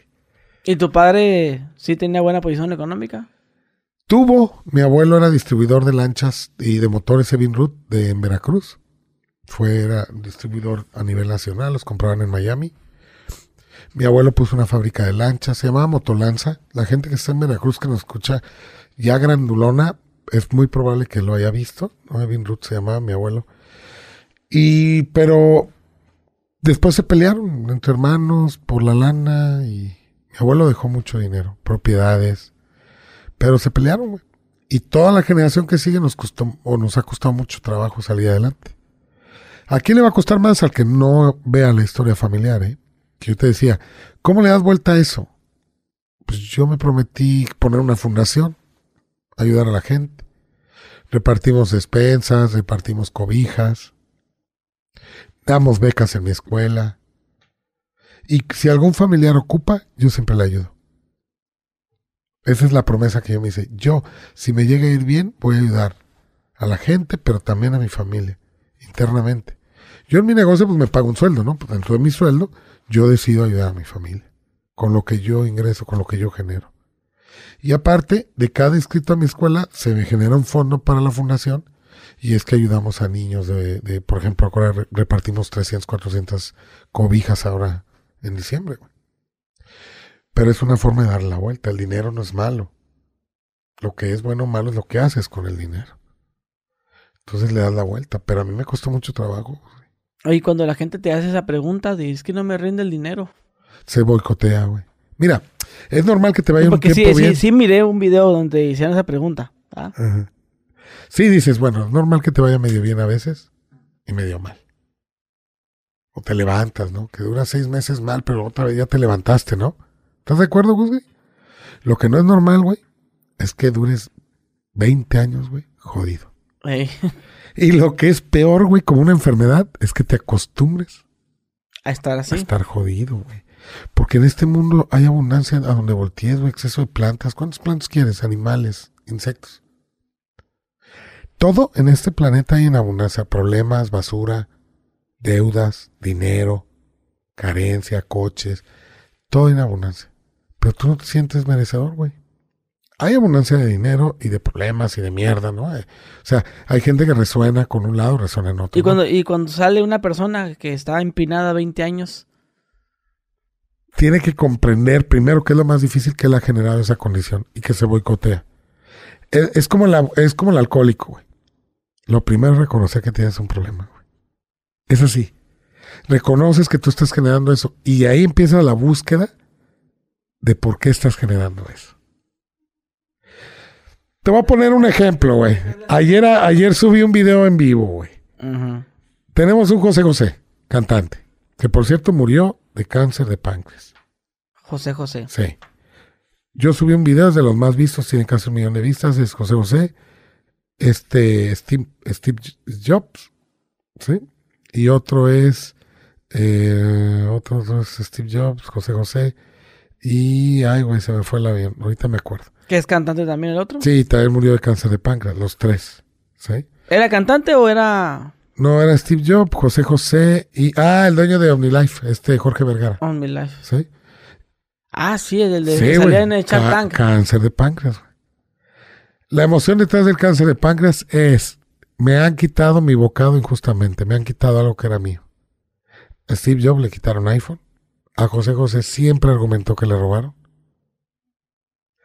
Y a OmniLife le estaba a punto de quitarle las chivas. La primera esposa dicen que se quedó con una parte de OmniLife, la segunda estaba peleando las chivas, algo así, ¿no? Pero al final es la misma emoción. Y de ahí se suscitó el cáncer de páncreas. Pero bueno, ya me salí del tema de tu pregunta. Al final, José José tiene una voz padrísima, güey. Su hijo no canta tan mal, José Joel. ¿Lo has escuchado? Ah, salí de la academia, güey. No, no. Bueno, José Joel, hijo de José José, no canta tan mal, pero no, no ha pegado, güey. ¿Cómo va a pegar él, güey? Imagínate qué pasa inconscientemente por el cerebro. Si yo triunfo, me voy a convertir en. Y voy a perder a. O sea, el hecho de triunfar me puede acercar a hacerme alcohólico, a mejor drogadicto y a perder a mi familia. Y yo no quiero eso. Pero él no lo sabe, güey. No, no, Es inconsciente, ¿me explico? no me quiero parecer. Entonces él canta, pero no igual, güey. Y no le llega ni al, ni al talón, güey. Pero es una forma de protegernos. ¿Cómo ves, Gus? Simón. Pero te puedo asegurar que él solo, cuando está en el baño, se ha de cantar igualitito. Eh, Muy probablemente sí. Cuando Oye, ya agarra el micrófono le cambia la voz. Ajá, claro, sí. se boicotean, güey. Se boicotean. Y eso es lo que le pasa a mucha gente. Mucha gente genera lana, pero no la no guarda. Cuando ya llegó la lana, por ahí estabas diciendo gente, tú, creo que en el video que subiste con Roberto, que tenías un amigo que generaba un chingo en YouTube. Ajá, sí. Y que cuando llegaba el mes, güey, no te llamaron y está esperando el pinche depósito, güey. Estaba, estaba de, de que ya mañana, ya mañana, y revisaba y no ha caído, no ha caído, estaba revisando. No mames, es un exceso eso, güey. No, no, no es normal eso, güey. Puede ser que un mes te pase, ¿no? Porque le debías a Coppel, güey, al Electra, güey, lo que tú quieras, güey. una casa, mamá. Sí, eso. te pasaste el este mes, te compraste unos rines para tu carro, una pendejada. Pero todo el tiempo estar así, güey. El pedo es que la gente no se da cuenta que es un exceso. Y como no se da cuenta, no no se pregunta, güey. ¿Por qué me estoy asegurando gastar todo? ¿Porque te lo pidan? ¿Porque te lo van a quitar? Porque la familia nomás está viendo que te va bien para estarte chingando y pedirte prestado. ¿Por qué, güey? Hazte esa pregunta. Pues es que casi la mayoría de la gente dice, yo no puedo ahorrar. No pueden, No se, se lo, se lo tienen que gastar todo, güey. No quieren. O sea, hay gente que gana chido, güey, pero entre más ganan, La más gastan. pregunta es, si yo llego a guardar dinero, ¿qué puede pasar que no quiero que pase? Y ahí está la respuesta. Pero no todos saben esa respuesta. Por ejemplo, a ver, un Si le ejemplo. echas una un, cha- indagación, un chavo que, un chavo que, eh, no sé, gana cinco mil baros a la semana. Es un sueldo bueno. Ajá. Algo razonable aquí en México ganar cinco mil pesos a la semana. Aunque Sí, le- a la semana aguanta, ¿no? Sí, es, es algo razonable, pues, de que, oh, cinco mil pesos. Sí, sí, está bien. que de repente le, do- le dobleteen el sueldo y que se lo siga gastando. No le alcanza, güey. Está como aquel que llega O sea, tarde al pues, si, trabajo. si él te- si yo te dijera a ti, mm, es más, creo que yo lo viví, güey, un tiempo eso. Si quieres, este, te lo puedo preguntar. Pero no ganaba. Dale, dale. Pero no, 5 mil pesos de ricos, güey. No, no, yo ganaba unos, en hace 10, 15 años yo ganaba 2 mil pesos, güey. Que es- son los 5 mil de ahora, ¿no? Ah, sí, sí, sí, todo, más o ¿no? menos. Entonces yo ganaba dos mil baros y ah, güey, dos mil baros, ¿dónde trabajas? Y la chingada. Pero yo me lo gastaba todo, güey. Todo el dinero me lo gastaba. Y, y- y supongamos que ese soy yo hoy en día y te lo pregunto. No, no puedo, me lo gasto todo. O sea, ¿y ¿qué, qué, qué pregunta me harías? Yo te voy a contestar como con el viejo Jonathan. ¿Qué miedo te da si guardas el dinero, güey? Pues, no sé. Ah, Porque todos van a decir no sé. mm, Porque no, no, sé, no es todos, que ese es un gustito Es que, que me el decir no sé, güey, es el decir, ay, me da huevo buscar, güey. Bueno, es bueno, que, pero es que- si quieres salir de la que- condición esa, tienes que echarle ganas, güey. Vamos a buscarle. A ver, y empiezo a buscarte a tu papá, a tu mamá, ¿qué pasó? ¿Quién de tu árbol tuvo dinero? Ah, mi mamá. X, vamos a suponer, X personas. Sí. para No, no, te lo voy a contestar así como, No. como si me lo hubieras ¿Qué preguntado hace... problemas hubo? No, pues lo perdió todo. ¿Ya de entendiste, hecho, sí? ¿eh? Sí. Entonces, ese es un sufrimiento, güey. Entonces, si yo lo tengo y luego lo pierdo, güey, me va a partir la madre. Yo no quiero sufrir, mejor me mantengo bien. No me va a hacer falta, pero no me sobra, güey. Mira, güey. Un hombre, güey, con su esposa, güey. Se iban a casar. Tenían buena lana guardada, güey. Se casa, el papá se enferma, varios hermanos, nadie puso nada. El güey saca el dinero, paga todo, el hospital, güey. eh, todo, todo, todo, güey. El funeral, todo. Se acaba. A partir de ahí él no vuelve a guardar jamás, güey. ¿Sabes qué hacía? Y bueno, también es una historia real. Ahí sí me está viendo su esposa, la Marisol. Le pagaban X cantidad de millones de pesos de lana, güey. Se iba a Disneylandia, güey. Se lo gastaba todo. Sí, 50 mil dólares allá. Regresaba, güey. Oye, la colegiatura. Ah, no, ya me lo gasté todo en el viaje. ¿Cómo? ¿Es un exceso? Sí. Te llevaste a la familia y todo. Entonces me hablan y me dicen, güey, oye, pues qué pedo, güey. Pues este güey se gasta todo, nunca hay nada. Pero después de irnos a Disneylandia a gastar un millón de pesos, güey. Con toda la familia. Pero pues ahí la gente te va a decir, es que es un gustito y el dinero, ¿para qué lo, para, para el dinero, ¿para qué lo quieres? Si cuando te mueras no te vas a llevar nada y, y Sí, me lo ¿no? merezco Sí, y la ¿no? chingada, ¿no? Pero es que... Sí, eh, ¿no, güey? Esas frases, ¿Por qué? esas frases que... No, güey, porque realmente, realmente, José, analiza. Él, güey, se lo gastaba antes de que pasara algo que lo perdiera. ¿Ya entiendes? Si él, güey, lo tenía guardado y su papá se enfermó y tuvo que pagar todo, y los hermanos no pusieron nada, ¿qué queda en tu cerebro, güey? Me lo hubiera gastado yo, güey. Y era para otra cosa y me lo gasté acá. Y mis hermanos hicieron pendejos, no pusieron. Automáticamente ahí no ahorro. En cuanto me cae un millón, me lo chingo antes de que se enferme alguien, güey. Inconscientemente. Pero es que así funciona el cerebro, así funciona. El cerebro te protege, güey, ante cuando hay un evento dramático, te protege. Este año 2021, 2022, me tocó conocer a cuatro personas de mi familia que se enfermaron de esta famosa asiática. Ajá. Mi mamá, mi abuelo, mi tía, una pariente lejana. Ay, creo que también un amigo. El Y todos se enfermaron de, de eso. después de la pandemia, Sí. sí.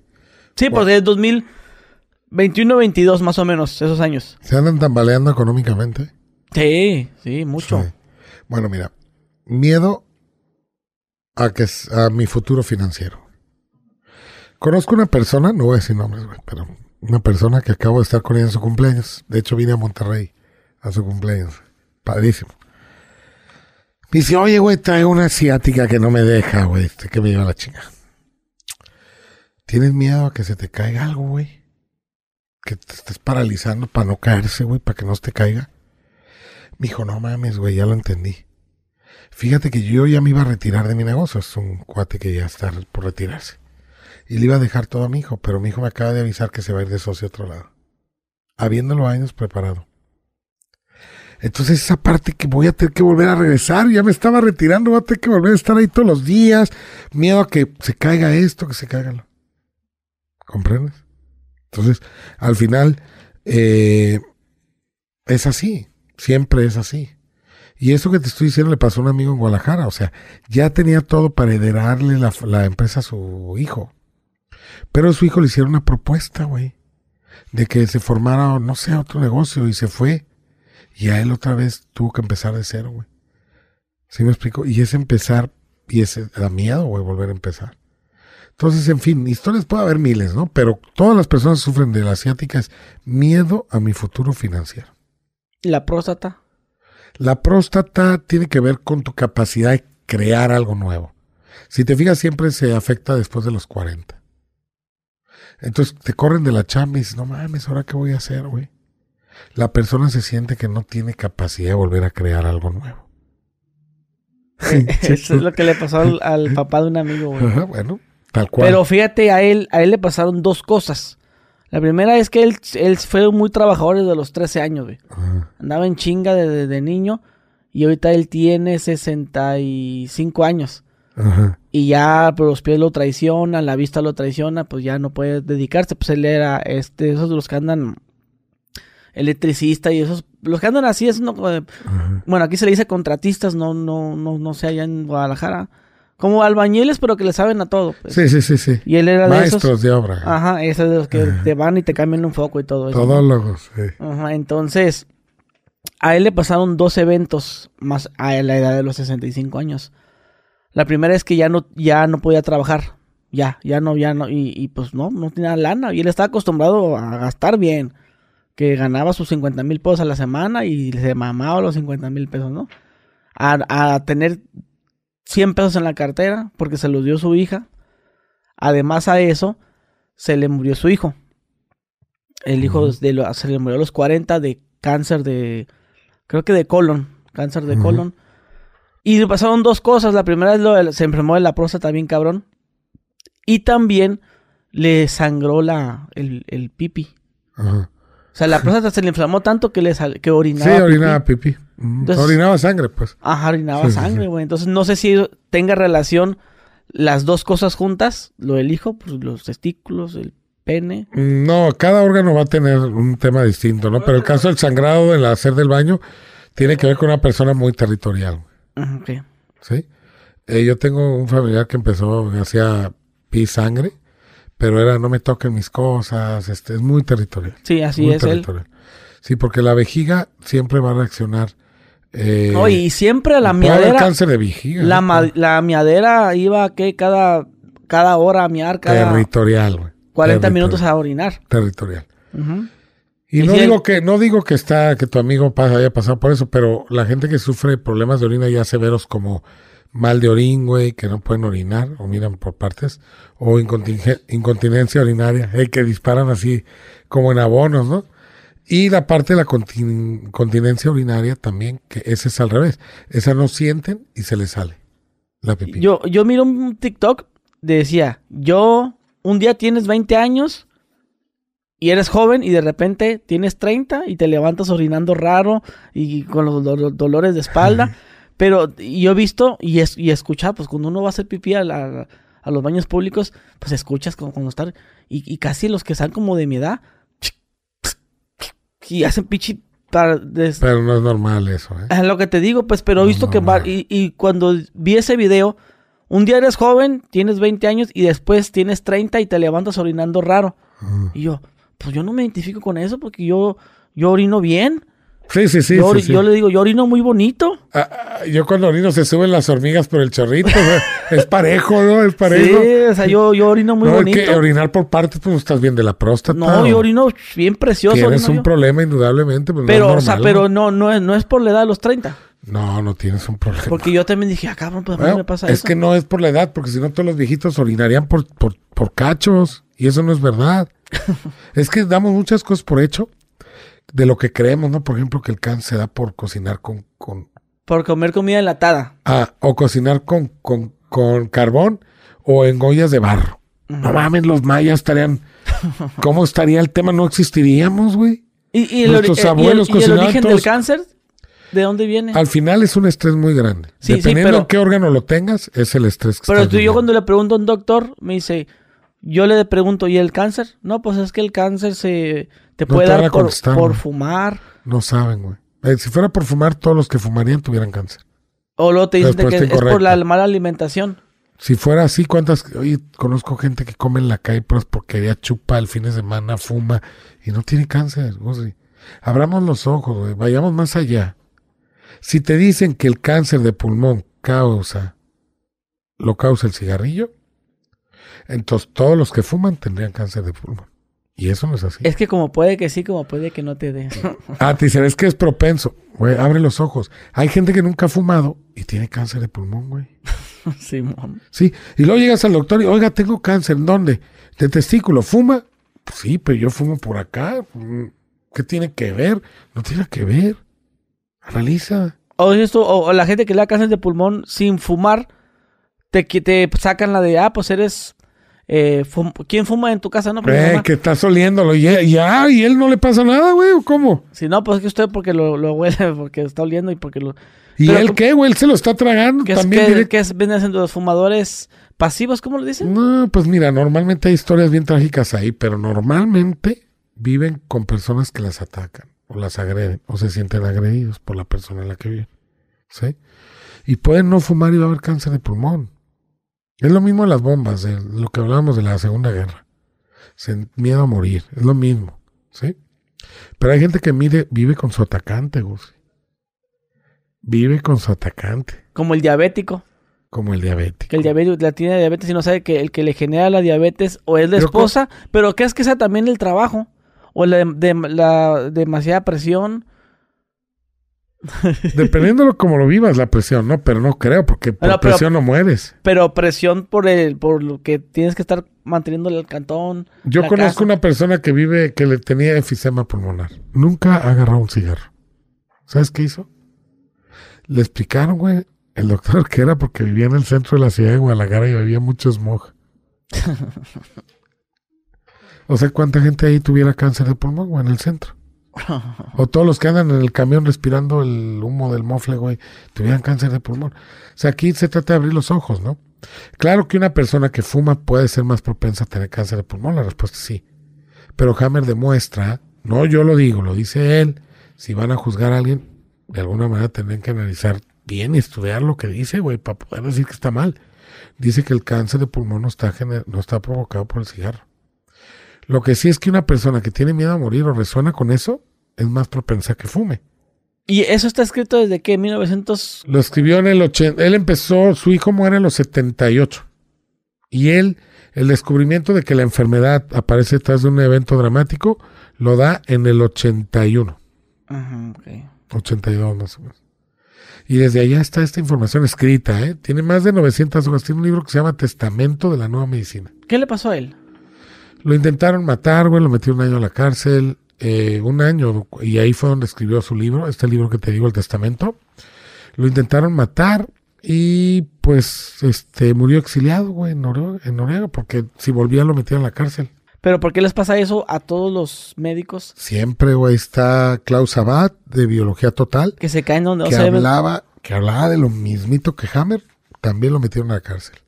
Está Frank Suárez, que también iba a sacar un libro del Eh, cáncer. era, era seguidor de Tú lo seguías, ¿verdad? Sí, seguía ese vato. Este, muy bueno lo que él decía. Inclusive yo llegué a aprender mucho. Porque Frank Suárez de Metabolismo TV te hacía ver que como la, tu alimentación, si la mejorabas, podías viajar, bajar tu azúcar, podías bajar de peso sin dejar de comer. O sea, sin dejar de comer lo que te dicen que no la comas. presión también. Sí, la presión arterial, colesterol, triglicéridos, todo eso. Entonces, y era básico, pues sin medicamento. Te decía cómo está tu, tu la depresión se puede regular, por así decirlo. A través de la alimentación. La alimentación, si mejoras tu alimentación, tu depresión va a Ahí desaparecer. están los videos de él, tenía como dos millones de seguidores. Y Pues sup- ah, supuestamente que, que se, se, se cayó. se cayó, ¿verdad? De, de donde nadie se cae, ¿no? Sí, ajá, eso es lo que te digo. Entonces, este, ese tipo Del de personas. Terciavo piso de su departamento. Sí, ¿no? por, por mencionarte que hay personas que, que llegaron a hacer inventos muy novedosos que también los... Ahí está el que creó el primer carro que se podía mover a base de agua. Ah, entonces digo, pues, y lo desaparecieron. entonces va por ahí entonces. Ahí está el hermano de Ari Tesh. Se ha oído su historia, ¿no? Jacobo Sí. Greenberg, ¿no? Algo Jacob, así. el este científico. Científico, ¿no? Que también desaparecido. O sea, en fin, yo por eso casi no subo videos de cáncer, hablando abiertamente del cáncer en, en mis. ¿Tienes canal, opiniones ¿no? fuertes de esa? Tengo dos o tres, nada más, tratando de dar una orientación, porque me duele la gente que está sufriendo por eso. Me duele, aunque no la conozca, o sea, porque mi papá eh, viene o murió de una situación así. Pero no hablo de eso. Abiertamente no hablo de eso. Porque me quiero, ¿no?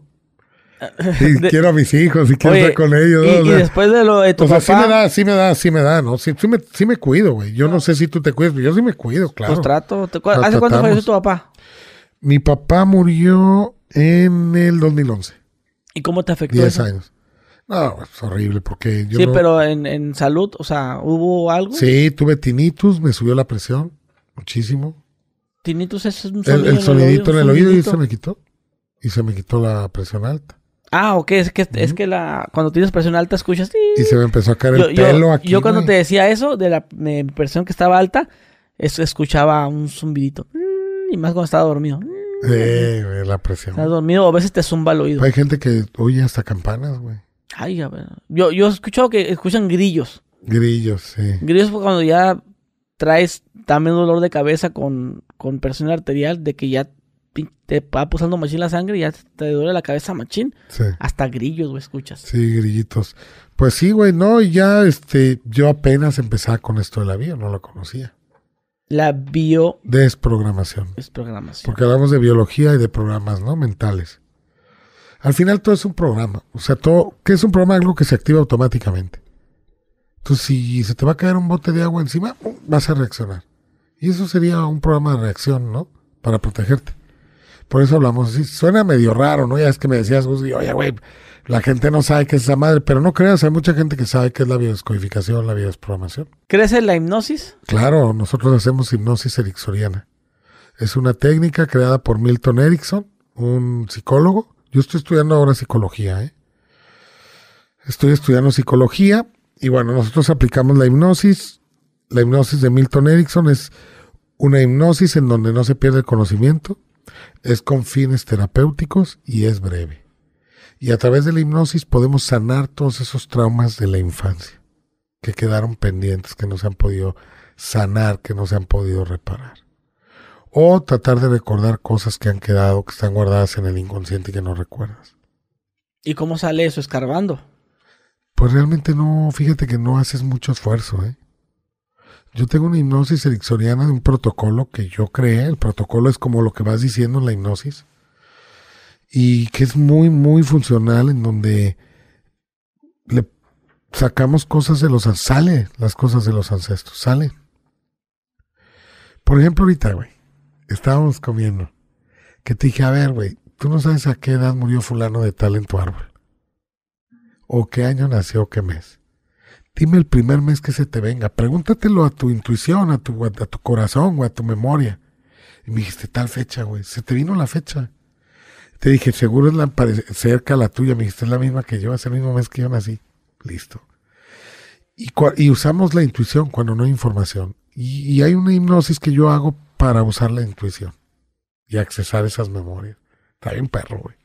Sí, yo lo único que sé de hipnosis es por un amigo que se llama John Milton. No sé si, si lo Ah, sí, sí, sí, claro que lo ubico, güey. ¿Qui- ¿Quién lo entrevistó? ¿Fuiste tú, güey? Sí, sí, sí. Sí, ese, sí, es que lo Sí, conozco, sí. pero ya tengo muchos años conociéndolo. Sí, sí, sí. y él usa, él hace show de hip- hipnosis. Claro, claro. Este, y hace su, pues, me imagino que lo has visto. Sí, claro. y también güey, claro ha hecho conozco. hipnosis terapeuta. Terapéutica. Terapéutica. Sí, sí, o sí. sea, con, con, para sanar traumas, para sanar dolores, para sanar. Sí, pero él empezó más show, ¿no? Donde sí duerme la persona a dormida, güey. Aquí en la hipnosis eh, terapéutica de Milton Erickson no se duerme la persona, ¿eh? O sea, siempre está consciente. Cierra los ojos y todo. Se imagina cosas, pero nunca pierde el conocimiento. Y con Milton Erickson sí pierden el conocimiento. Hay un morro ahí que hay un video ahí muy famoso, ¿no? De un niño, güey, ahí, ¿no? Claro. Hay gente que necesita el estrés para vivir. No, todos necesitamos el estrés para vivir. El estrés está es- ahí por sentido de supervivencia. Que si no lo tienes el estrés, sientes que te quitan algo. Porque, mira, Simón. te lo digo porque a mí el doctor me dijo, es que manejas niveles de estrés muy, muy altos. Entonces, pues, deberías de no de ya, ¿no? Dejarte de preocupar, estar en tu casa acostado. Ahí vete al rancho a dormir, güey, a cuidar vacas y no hagas nada más. Pues. Entonces, cuando empecé yo a hacer lo que él me dijo, mi cuerpo siento que se descompensó. Porque como que yo necesitaba esa adrenalina, eso de estar acá en chinga. Claro, güey, puedes caer hasta una depresión. ¿Por qué Ajá. no, güey? Porque, pues, o sea, Como, como Si- las abuelitas que, no sé, tienen su trabajito, trabajan limpiando una casa o trabajan haciendo algo y llega, llega el hijo. No, abuelita, yo la voy a sacar de trabajar. Ya no haga nada. Y deja de hacer, deja de trabajar y se muere. Sí. Porque les quitaron eso. Claro, así como un hombre que es mujeriego quita a las mujeres y quizá también se muere. O quitan el dinero y entran en depresión y se mueren, claro. Pero mira, ahí te va. Sí, sí cierto, güey. Pero el estrés de alguna manera nos protege, güey. Nos mantiene vivos. Es así. Y ahí, y ahí la gente te va a decir, ay, pero te estás contradiciendo que dices que el estrés genera Ajá. enfermedad y ahora dices que... el- No, no, no, no. Te puede matar. Un estrés muy alto. Pero está ahí por algo. Eso es obvio. ¿No me explico? No. A ver. A ver. Si yo tengo, si yo genero estrés, ¿por qué tienes estrés tú? A ver, dímelo. Pues por el trabajo. Dime una cosa que te cause mucho estrés. Ay, ay, ay, es que no sé. La que quieras, güey. Que digas, no, es que acá voy a hacer esto, me estresa un chingo, güey. Cuando viajo en los aeropuertos. Aeropuertos. Te estresas. ¿Y cuál Sí, es tu me- estrés? Pues, subirme al avión. subir, eh, Te aceleras, vuelo. perderlo. Ujú, sí. ¿Perderlo? Eh, a ver, explícamelo, porque si tú me subirme y eso, ¿cuál es el estrés? ¿Sabes a mí que me aplica el estrés desde anoche? Perder el vuelo. Pues sí. me- ya teniendo la cita, quedando mal, güey. Perder el vuelo, que ya no puedo volver a ir. Eso sí me estresa. Eso me acelero, güey. Yo pienso que es eso. ¿Por qué? Porque si yo pierdo el vuelo, yo ya tengo entrevistas agendadas, tengo el hotel reservado. Exactamente. Y tengo- aparte que es una hueva andar viajando, eso tú y yo lo sabemos, está de hueva, güey. Hacer cola para la maleta, hacer cola para eso, te revisan eso, es una hueva. Pero bueno, si el estrés es perderlo, güey, que todo salga bien y la chingada y que no haya pedo porque te revisan todo y te la hacen de pedo de todo y si sabes que esté tu pase de abordar listo, todo lo que implica, güey. Son muchas cosas que te llevan a, a tener que estar a pendiente, muchas cosas para no quedar mal en tus citas. Estamos hasta ahí bien en resumen. Bueno, ese estrés que tienes porque todo salga bien para llegar a tus entrevistas no hace según tú que llegues. Si no te estresaras, te quedarías dormido ese día, güey. Ay, vale madre. No, güey, te estresas y... O sea, corre, güey, llévame, voy a perder el vuelo, no llegué, ya es hora. y- Que no lleves perfumes en la maleta que va arriba. O sea, güey, son tantas pendejadas, güey, que... Pero al final, güey, el estrés te va a hacer que pongas atención para que no suceda nada malo, güey. Todo digo que es en sentido de supervivencia. Pues es a tu favor. Pero el exceso de ese estrés, güey, te puede provocar gastritis, colitis, dolor de cabeza, dependiendo cómo lo vivas. Estás piensa y piensa que no pierdas el avión, dolor de cabeza. Si lo perdiste y dices, pinche avión, pinche Volaris o lo que sea, ¿no? La aerolínea que hayas elegido me dejó, güey. Y te sientes traicionado por, aerol- por, aerol- por la aerolínea, pues va a haber colitis, güey. ¿Sí? Y si sientes que la situación es cagante, va a haber diarrea, güey. Y si te sientes atacado por el piloto que te gritó y no te dejó subir al avión, va a haber tos, güey, con, con bronquios. Diarrea. Y si sospechabas que no ibas a llegar, güey, y no llegaste, o sí llegaste, pero sospechabas, güey, andabas muy... Va a haber moco arriba del avión, güey. Mucho moco, güey. Por lo que ya explicamos al principio.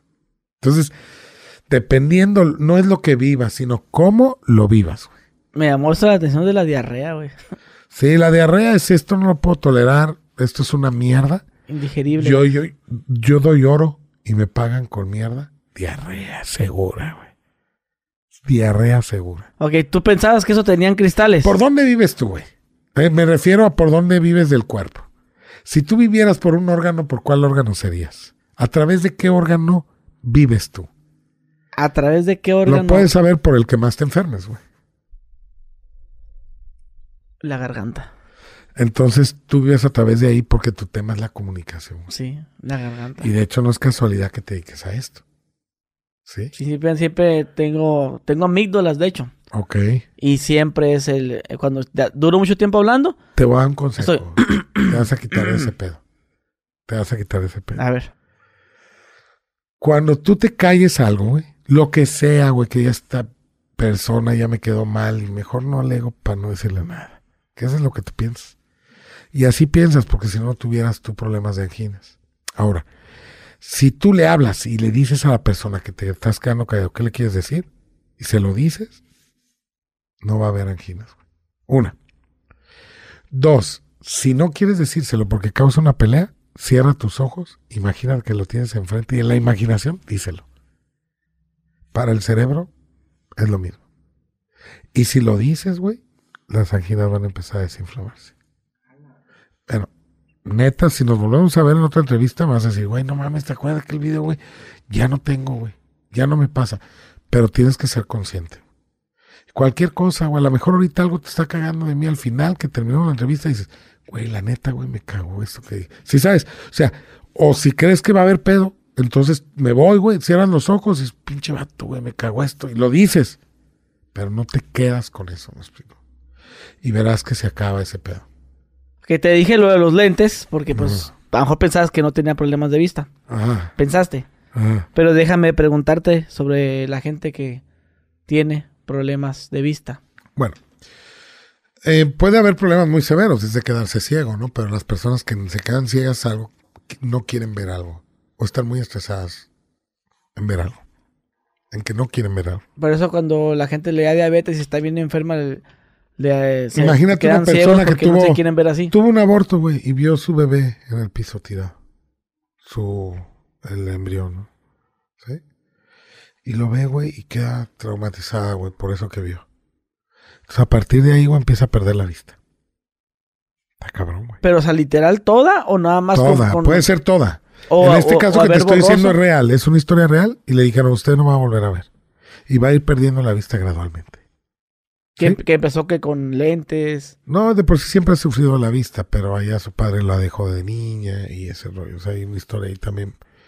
Pero bueno, y una persona que usa lentes como yo, pequeños, con muy poca graduación, puede haber emociones muy sutiles, güey, muy sutiles que sean impredecibles como un miedo al futuro, de qué va a ser de, de mi, de mi tema. Yo, por ejemplo, ahorita me está cambiando la vista. Yo no, yo veía borroso de lejos y de cerca, o sea, yo toda mi vista era borrosa, pero tengo muy poquito. Y ahorita yo, por ejemplo, de cerca ya veo bien. Me tengo que quitar los lentes. Y mi único tema que me queda es el de lejos. Y de repente lo que te decía en la camioneta, o sea, en el carro, o sea, Guzri, a veces lo difícil es encontrar qué es lo que te está estresando, que te está alterando el órgano. A veces eso es lo difícil. Y normalmente uno como desprogramador no te sientas, güey, a hacerte la consulta a ti mismo. Además, güey, la neta que a mí me gustan mis lentes, güey, y para mí no es un problema. Y si me los quito, la neta sí veo bien. O sea, no veo claro, pero puedo manejar sin lentes y todo. Yo los he olvidado y puedo manejar sin problema. Pero es más cuestión de que me gusta usar lentes, güey. A mí sí me gusta. Tengo Hola. un amigo que se operó y nada, chingale, güey, a mí me gustan un chingo, güey. Siento que da un cachecito, ¿no? No te han puesto ahí, oye, Guzli, la chingada, tus lentes están con madre. Sí, sí, me dicen que Ay. me veo bien. Ya ves, güey. Que me hace ver más delgado de la, cara. chicas acá, no, cabrón. y- Oye, el tema de la, la gente que se enferma de las rodillas.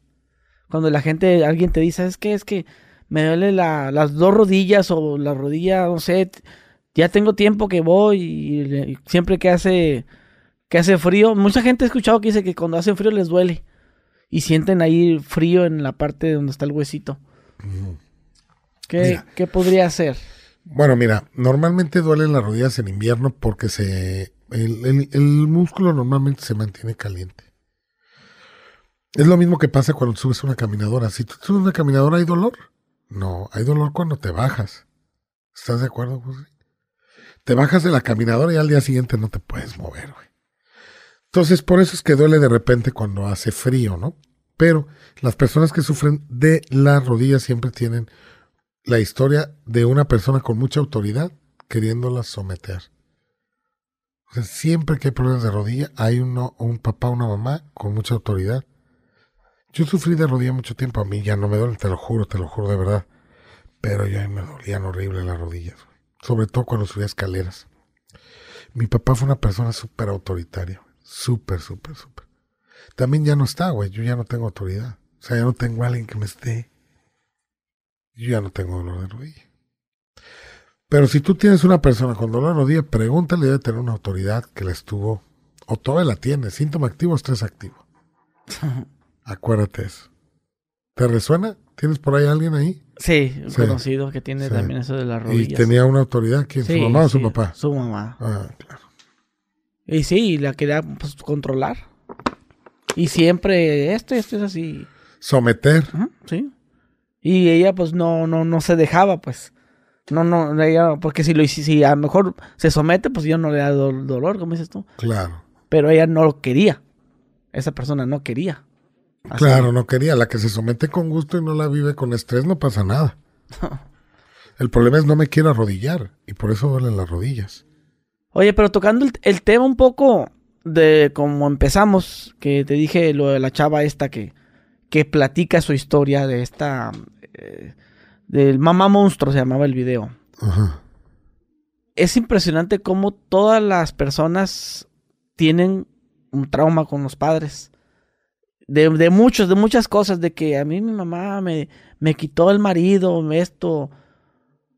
Y no sabía yo que, como, mejor- como no tuve padres así, malos o manipuladores o todo lo que tú quieras.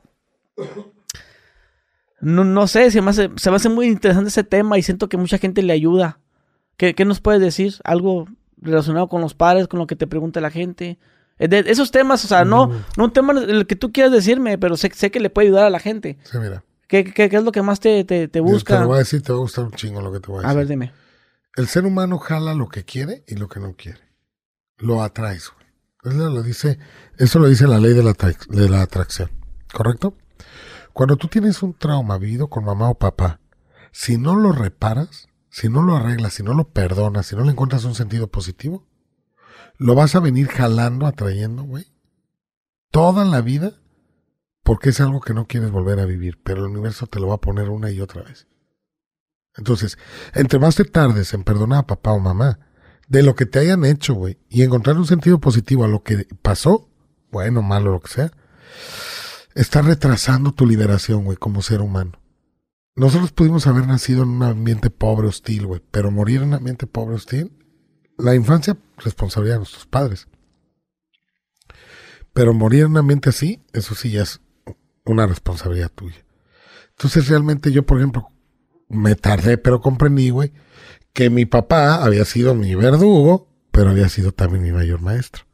Porque gracias a él, güey, como era extra exigente, yo me salí de la casa y me puse a chambear desde bien temprano, güey, para no pedirle dinero. Y él fue mi trampolín, güey, que me ayudó a impulsarme, güey. Entonces cuando lo veo así, no, no, dejas de juzgarlo y le das las gracias. Papá, gracias con esto que fuiste, que no me gustó, me enseñaste esto que hoy me ha ayudado un montón. ¿No? ¿Ya comprendes? Claro, Así es. Y mucha gente no hace eso, lo que hace es juzgar a los padres. exacto. Y ese juicio los va a dejar ahí, manteniéndose en la repetición de lo que no quieres. Cuando una persona, si yo te dijera a ti, no, pues yo tengo, no, no sé, mi mamá me hizo la vida imposible, ¿no? Y yo quisiera hablar con ella. Pero sé que si yo hablo con ella, va a ser un problema, en vez, en vez de, de- de- de que sanemos, va Vamos a pelear. Ajá, vamos a pelear más, pues. Entonces eso es lo que me, me di cuenta que mucha gente tiene ese problema de que es que yo con mi papá, es que yo comí esto, y, y- y no pueden sanar porque no pueden ir, a- ir con esa persona a hablar, pues. Entonces cuando no, no saben que no se puede ni el acercamiento, ¿qué, qué les, qué les dices? Yo les digo lo mismo que te acabo de decir, cierra los ojos. Imagínate que está frente de ti tu papá. Y desahógate. Y dile todo lo que querías decirle. Aunque, aunque, aunque El eh, cerebro no distingue la diferencia. pues sí, pero a- aunque el hijo tenga reclamos, por ejemplo, de No que importa. tú me mandas, tú me violaron y no me Puedes creíste. mentarle la madre si quieres, güey, la imaginación. Sí, porque eh, decía una chava, yo nunca le voy a perdonar a mi mamá que, que, que su Me pa- abusaron. su- eh, el esposo de ella me, me violaba y ella no hizo nada. Entonces, este, como tal, es bueno el desahogo decirle, eres una pendeja, que chingas a tu madre, culera. Sí, güey. Y decirle, y, Sí, y güey. ojalá te le violen a ti. Y si te cuesta trabajo conectar cerrando los ojos, haz una carta. Haz una carta, güey. y, y esa carta, ¿qué onda con esa carta? La, quema? quemas al final, güey. La puedes meter al excusado. ¿Y Le bajas, güey. Claro. Claro, claro. Pero te digo algo, güey. Lo importante es hacerlo, güey. Porque te quedas con ese rencor. Al rato lo ve- revives con tus parejas, güey. El mismo tema. Si te sentiste traicionado con tu papá o tu mamá, ¿qué crees, güey? Tu pareja me traiciona. O es que mi papá no veía por mí. Mi pareja tampoco ve por mí, güey. Me vine a casar con el mismo. Es que lo que tú juzgues de tus padres, güey, vas a buscarlo en tu pareja para casarte con ella. Con razón, con razón he, he visto que, la, que las, cha- las chavas que se casan con güeyes que se parecen a su papá. Claro, claro, porque lo juzgaron. Entonces se casan con ellos y reviven la misma emoción. ¿Y qué crees que pasa? Programante desencadenante. Ahí es donde va a haber síntomas. Diabetes, colitis, gastritis. ¿Qué pasa si perdono a mi padre y a mi madre? Mis Pero, pero, por, pero ¿por qué dijiste que no se perdona? No se perdona porque realmente el perdón no existe. Yo creo que más bien se comprende. ¿Por qué mi papá fue así conmigo? Porque mi abuelo fue así conmigo. ¿Por qué me pegaba? ¿Por qué, Porque mi papá. por qué me decía que era un porque- pendejo y que no Porque mi nada? abuelo así lo educó. Y él salió adelante y creía que haciendo lo mismo conmigo yo iba a salir adelante. Entonces, si te fijas, al comprenderlo, güey, me doy cuenta que no hay nada que perdonarle, güey. Y eso yo le llamo comprensión amorosa, güey. Donde el perdón no es necesario, no hay nada que perdonar, güey. Comprendes. Comprendes por qué pasó. Con amor, sin juicio. Entonces ya no es culpa de tu papá, es culpa de tu abuelo, de tu bisabuelo. Y ahí vas, güey, vamos a ir con Adán y Eva, güey, a reclamarles, güey. ¿Sabes qué, güey? Ahí queda, ya comprendí que hay una cadena que se ha venido repitiendo y que hoy me toca a mí cortarla. Romper ese patrón. Entonces los, los libero, no los perdono, los comprendo y, y los comprendo amorosamente. Pero cuando tú rompes ese patrón, la, la familia, en este caso, te puede como excluir. Porque tú no eres igual a ellos. Y eso también lo he visto. Que, por ejemplo, Sí, las alianzas, ¿no? Las, las, estas, este, sí, sí, ajá, entonces cuando, por ejemplo, lealtades. la- las lealtades, ¿no? Pues tú sabes que cuando le, tú, por ejemplo, si yo le, yo le tengo una lealtad a mi mamá, yo voy a ser igual que ella. Fue una lealtad que, que de familia. Claro. Y, y si, y- aunque si, si es, si es tóxica y, y todo, lo- todo lo que ella hace mal, yo lo hago mal también. Pues hay Por- gente por- que no tiene dinero porque el papá no tuvo y no quieren superar que no tuvo para no humillarlo. Exactamente. Esa- esa- Hay papás que le tienen celos a sus hijos, güey. Ah, de que, la, de que no dejan que la mamá... No, fíjate, tú, tú eres el consentido de tu... Tu mamá, güey, tu papá está vuelto loco con tu mamá. Pero llega tu hermana, güey, y tu papá ya no le pone tanta atención a tu papá, a tu mamá. Se la pone a tu hermana. Obvio, güey, es la niña chiquita, Claro. pues, es la princesa, güey, ¿no? Resulta que la mamá, güey, se siente excluida. Claro que hay historia, ¿eh? La mamá va a tener al papá que lo perdió, se lo quitaron, se fue con otra mujer, ¿no? Entonces ella no va a aceptar que le vuelvan a quitar a su hombre, güey. Biológicamente hablando. Entonces llega la hija, que es la consentida, no se llevan, güey. Y va a haber un chorro de gente que se identifique Sí, con eso. exactamente. Van a decir, no mames, güey, mi mamá no me puede ver. Pero ya entendí, güey, yo soy la consentida de mi papá. Porque mira, mi mamá se la lleva bien con mi hermano, hombre. Y yo, que soy la única mujer, no me puede ver ni en pintura. ¿Por qué? ¿Tú eres la consentida de tu papá? Sí. Entonces, ¿a quién le quitaste tú a tu mamá? A mi padre. Claro que se lo quitaste. En la atención, en... Entonces sí se llega a dar, güey, los celos entre los padres. Sí se llega a dar, claro, güey. Oye, ¿sabes qué me ha tocado ver? La abuela, bueno, vamos a poner. eh, la señora, güey, tiene, más bien, la abuela, vamos a poner así, porque la consultante es la nieta, ¿sí? La nieta. Entonces vamos a hablar de la abuela y la mamá. La mamá, güey, golpea a la hija, güey. No la quiere ni la puede ver. La trata de la chingada. La abuela maltrataba a la hija, güey. No la podía ver. Cuando tú analizas las fechas de nacimiento que nosotros lo vemos en la biodesprogramación, tú resuenas con los ancestros si es que nacieron el mismo mes. Sí, güey, esta chava que es la consultante, la nieta, nació en abril y la abuela en abril, para la mamá, güey, que le pegó la mamá, güey, de abril, tiene una hija de abril, le representa a la abuela, güey. Y vas a notar que es como si se vengara, güey. Porque tú allá me golpeaste. Pum, güey. Súper común. Revisen, si tu madre no te trató bien, revisa. Si tú, porque dice, dice una frase, nadie se enoja por lo que cree que se enoja. Inconscientemente, ¿a quién le reflejas tú? ¿A tu madre que no te quiso? Puede ser que le reflejes a su propia madre y su propia madre no la trató bien. Y eso lo puedes saber si tu fecha de nacimiento cae en tu, en tu mismo mes. O sea, el día de tu nacimiento, 15 días, 20 días de diferencia hacia arriba, hacia abajo. Por ejemplo, abril. Si mi abuela nació en abril, somos dobles. O si mi abuela es de junio. De julio, perdón. ¿Cómo que de julio? ¿Por qué? Porque yo fui concebido en julio, güey. Si tú le restas abril nueve meses, vas a caer en julio. Si mi abuela nació en julio, entonces quiere decir, güey, que somos dobles por concepción. Entonces también puede ser que por eso mi madre me vea como la abuela. El inconsciente es bien cabrón. Todo es simbólico para el inconsciente. Tú ves el sol, güey. Tú ves una cruz en la carretera y hasta mejor hasta te persinas, güey. Y eran dos ramas que se cayeron de un árbol, güey. Pues así funciona el cerebro, güey. El cerebro está viendo. Tú ves una raya en medio, automáticamente es prohibido, güey. O sea, todo es simbolismo, todo es doble simbolismo. Todo tiene un doble simbolismo. Esta es un pedazo de fierro, güey, que rechina y la chingada, pero también es un micrófono. Además refleja, tú ves un micrófono, automáticamente te imaginas a alguien hablando. ¿O no? Sí, claro, claro. Así es.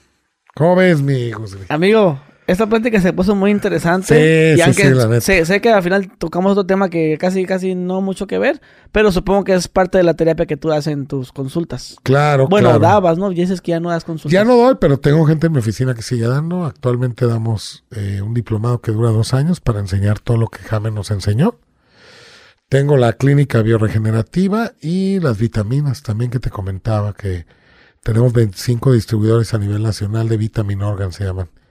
Y viene de pura extracto natural, lo que tú hablabas de los alimentos, ¿no? Sí. Muy padre. Eh, Es, eso que dijiste al final estuvo muy padre, lo de la carta. Y lo quise decir porque se, pues se me hizo gacho ver tanta gente que son mis seguidores que todos tenían problemas de eso. Por eso dije, voy a, to- voy a tocar tantito, tantito el tema. Digo, ¿qué nos puedes decir de, ¿Cómo de- sanar si Sí, al hablar porque- con ellos es Porque problema? todos tienen, todos tienen ese problema de que es que es que cómo hablo, cómo sano, cómo saco lo que traigo. Entonces, el, el decirlo de la forma que tú dijiste, hacer una carta. O cerrar los o cerrar ojos, los ojos y imaginarlo y imaginarte- decirle, inventarle la mano lo que eh, quieras. Chingas a tomar, pinche viejo guango. sí, o, o más que nada lo que me da- a mí me da, me hace mucha tristeza, güey. Las mamás que sabían que violaban a la, a la, a la chava y que no hizo No nada. hicieron güey. nada. güey. Y hay un chingo de chavas así, güey. O, o Pero es que a la mamá también la violaban y la abuela no dijo nada. y, y- y que el tío se metía a manosearla en la noche y que le, y que le dijo a la mamá y la mamá, ay, estás echando mentiras. O sea, eso me da, Hay me- una repetición ahí. eh, güey. eso me da mucha tristeza, güey. Por eso, y, y muchas chavas eso les afecta de grandes. Claro. Y que yo tenía nueve, o cinco años y mi tío ahí me, me bañaba y me agarraba allá abajo. Y yo me Ajá. acuerdo, la, yo, le, yo le dije a mamá, "Eh, seguro te lo imaginaste.